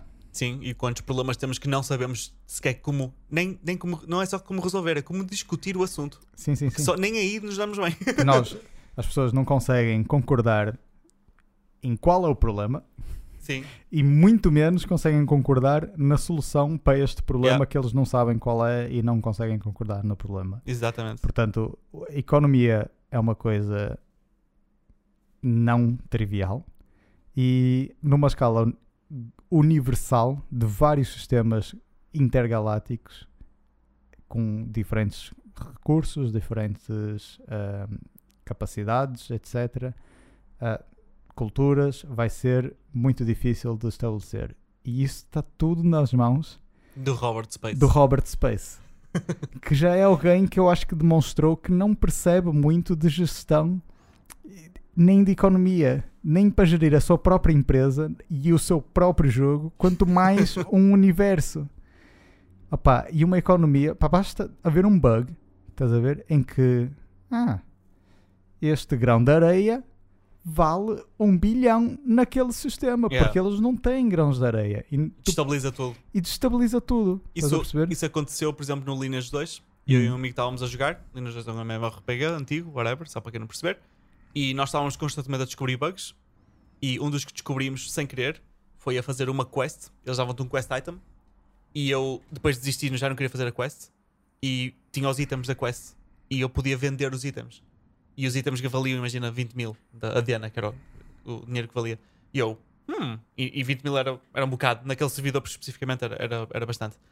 E eu, espera lá, fui aceitar a quest outra vez, deram-me outra vez o dinheiro, os itens, fui vender. Nisto comecei, a, não disse a ninguém o meu truque. Andei para a frente e para trás a fazer isso all day long. Falei ao meu amigo, o meu amigo juntou-se a mim e estávamos os dois. Nisto começaram outras pessoas. O que é que vocês estão a fazer? Viemos na cidade assim, o dia todo. Uh, nisto começamos a ir para os mercados e comprar tudo, vender tudo, estabilizamos, estragamos o servidor todo, os dois. Porque foi tipo uma injeção de dinheiro que não devia ter acontecido de repente Sim. e bastou um bug Sim. e num jogo com uma escala minúscula, tipo nada a comparar com o que seria ou será o, o Star Citizen, e nós os dois conseguimos destabilizar e estragar o jogo. Agora e imagina. Um jogo em que envolve muito dinheiro real também. Sim, sim. E que. Muito mesmo. se tu desestabilizas a economia. Imagina que. Imagina, a Merchantman, uhum. 300 dólares. Pá, 300 dólares é dinheiro numa coisa que não existe, fictícia, claro. estás a perceber? Agora imagina que há um bug qualquer afinal ter a Merchantman é só ir ali fazer uma quest. E, tá e dá-te, yeah. Porque está tão desvalo... o dinheiro é, é, tão fácil de ganhar que tu compras merchantments a torta direito. E, e o pessoal depois começa a. Imagina o gajo dos 20 mil, não é? E tu já não tens vantagem de teres pago 300 yeah. euros ou dólares ou whatever. Estás a perceber? Sim, sim. Um, pá, isso acho que é. Eu acho que a economia é uma coisa crucial para este jogo. É uma coisa super crucial para o que nós queremos fazer neste jogo. E eu acho que vai falhar miseravelmente. Eu não, eu não confio no Robert Space para fazer isto. Eu, lá está. Basta o argumento de comparar a realidade, o nosso mundo real, a nossa economia com a economia de um jogo e já consegues perceber que isso não vai funcionar. Basta, imagina, World of Warcraft, ok? Também tem a sua economia, não sei o quê. Mas tu podes ser, imagina, um, um lone wolf e jogar todo o jogo e ignorar completamente a economia e, e, e o aspecto. Fazes só uh, roleplay fazes as tuas quests, andas lá, não te chateias ninguém, andas, fazes a tua vida. Uh, mesmo se houver algum bug em que vais a uma zona, matas os animais ou matas os, os monstrinhos e sai demasiado dinheiro, sim, vais ter facilidade em alguns vendors comprares coisas que. Mas a maioria do que tu compras com dinheiro no jogo não, não é isso que te vai trazer ou tirar é, a experiência de jogar.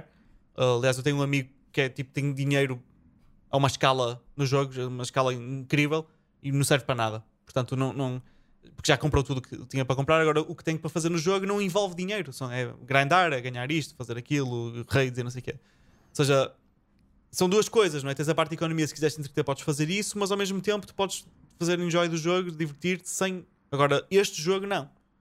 não é, é, é hand in hand. Tipo, tu não podes jogar este jogo e ignorar a parte económica. Tu, todo o jogo que tu vais fazer é como a vida real. Tu precisas estar... de dinheiro para viver. Para viver, e isso é o jogo. Sim. O jogo é isso, o jogo é tu e, procurar as formas de ganhar dinheiro. sem nave e sem dinheiro, não jogas. Acabou. Não jogas. Ficas vais ali. ter que ir trabalhar para um bar ou vais ter que fazer de cru para outra empresa. Vais ter que pedir deixar dinheiro na rua, nas Sim, cidades. Exato. uh, não, é, não é fixe, estás a ver? Como na vida real não é fixe, no jogo em que tu pagaste 20 mil dólares para ter o que tinhas e agora já não tens? Eu até imagino situações não em é que fixe. eles vão, vão descobrir que um gajo ficou preso.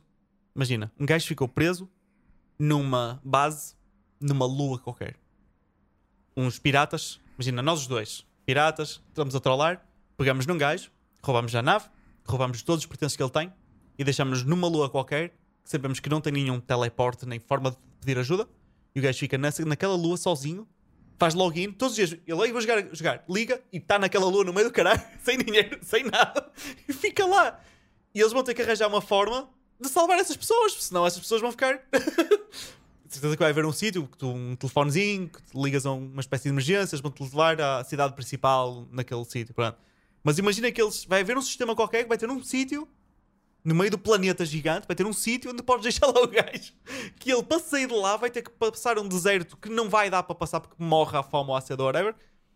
Então eles vão ter que. É, é demasiadas coisas. São demasiadas coisas que eles vão ter que lembrar. Sim, opa, e aí chegamos no, àquele tema que estávamos a falar, no, que falamos no, no episódio falhado, que foi eles vão ter que arranjar um compromisso. Claro. É a única forma deles lançarem alguma coisa. Exato. E eu acho que é isso. Acho e tenho esperança que seja isso que vai acontecer.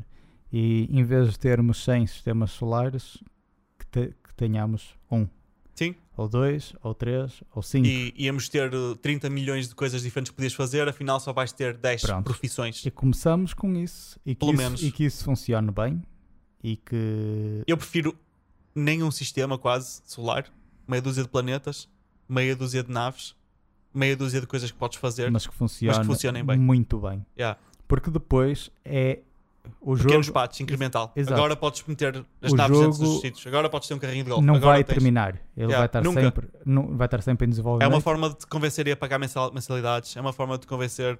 Exato. E eu pago. Fácil. Exato. Fácil. Ah, pá, eu espero que eles se apercebam disso. Ah, acho que eles ficaram um bocado cegos com The Greed, com, com crowdfunding e tentaram arranjar dinheiro e arranjar dinheiro e mais coisas Depois e é, novas é uma. coisas. É, é- é uma E de repente descobres que eles passaram seis meses a fazer uma feature que não era tipo das features originais, estás a ver? E, e ok, porque é, que- porque é que vocês foram fazer isso agora em vez de fazer o jogo como estava promet- prometido? Isto vocês podiam fazer depois. claro. Eu acho que é- o problema é que eles cada vez cavam mais a própria gruta. Já não é uma sepultura, é Eu uma gruta. espero que eles percebam que não podem continuar a fazer Yeah. isso. Cada vez vai ficar pior. É que eles querem fazer. Porque cada vez mais eles- é o scam, não é? Falam mais sobre o grande scam dos scams, ah, da fraude, não é? Ou whatever que eles, as pessoas estão a chamar.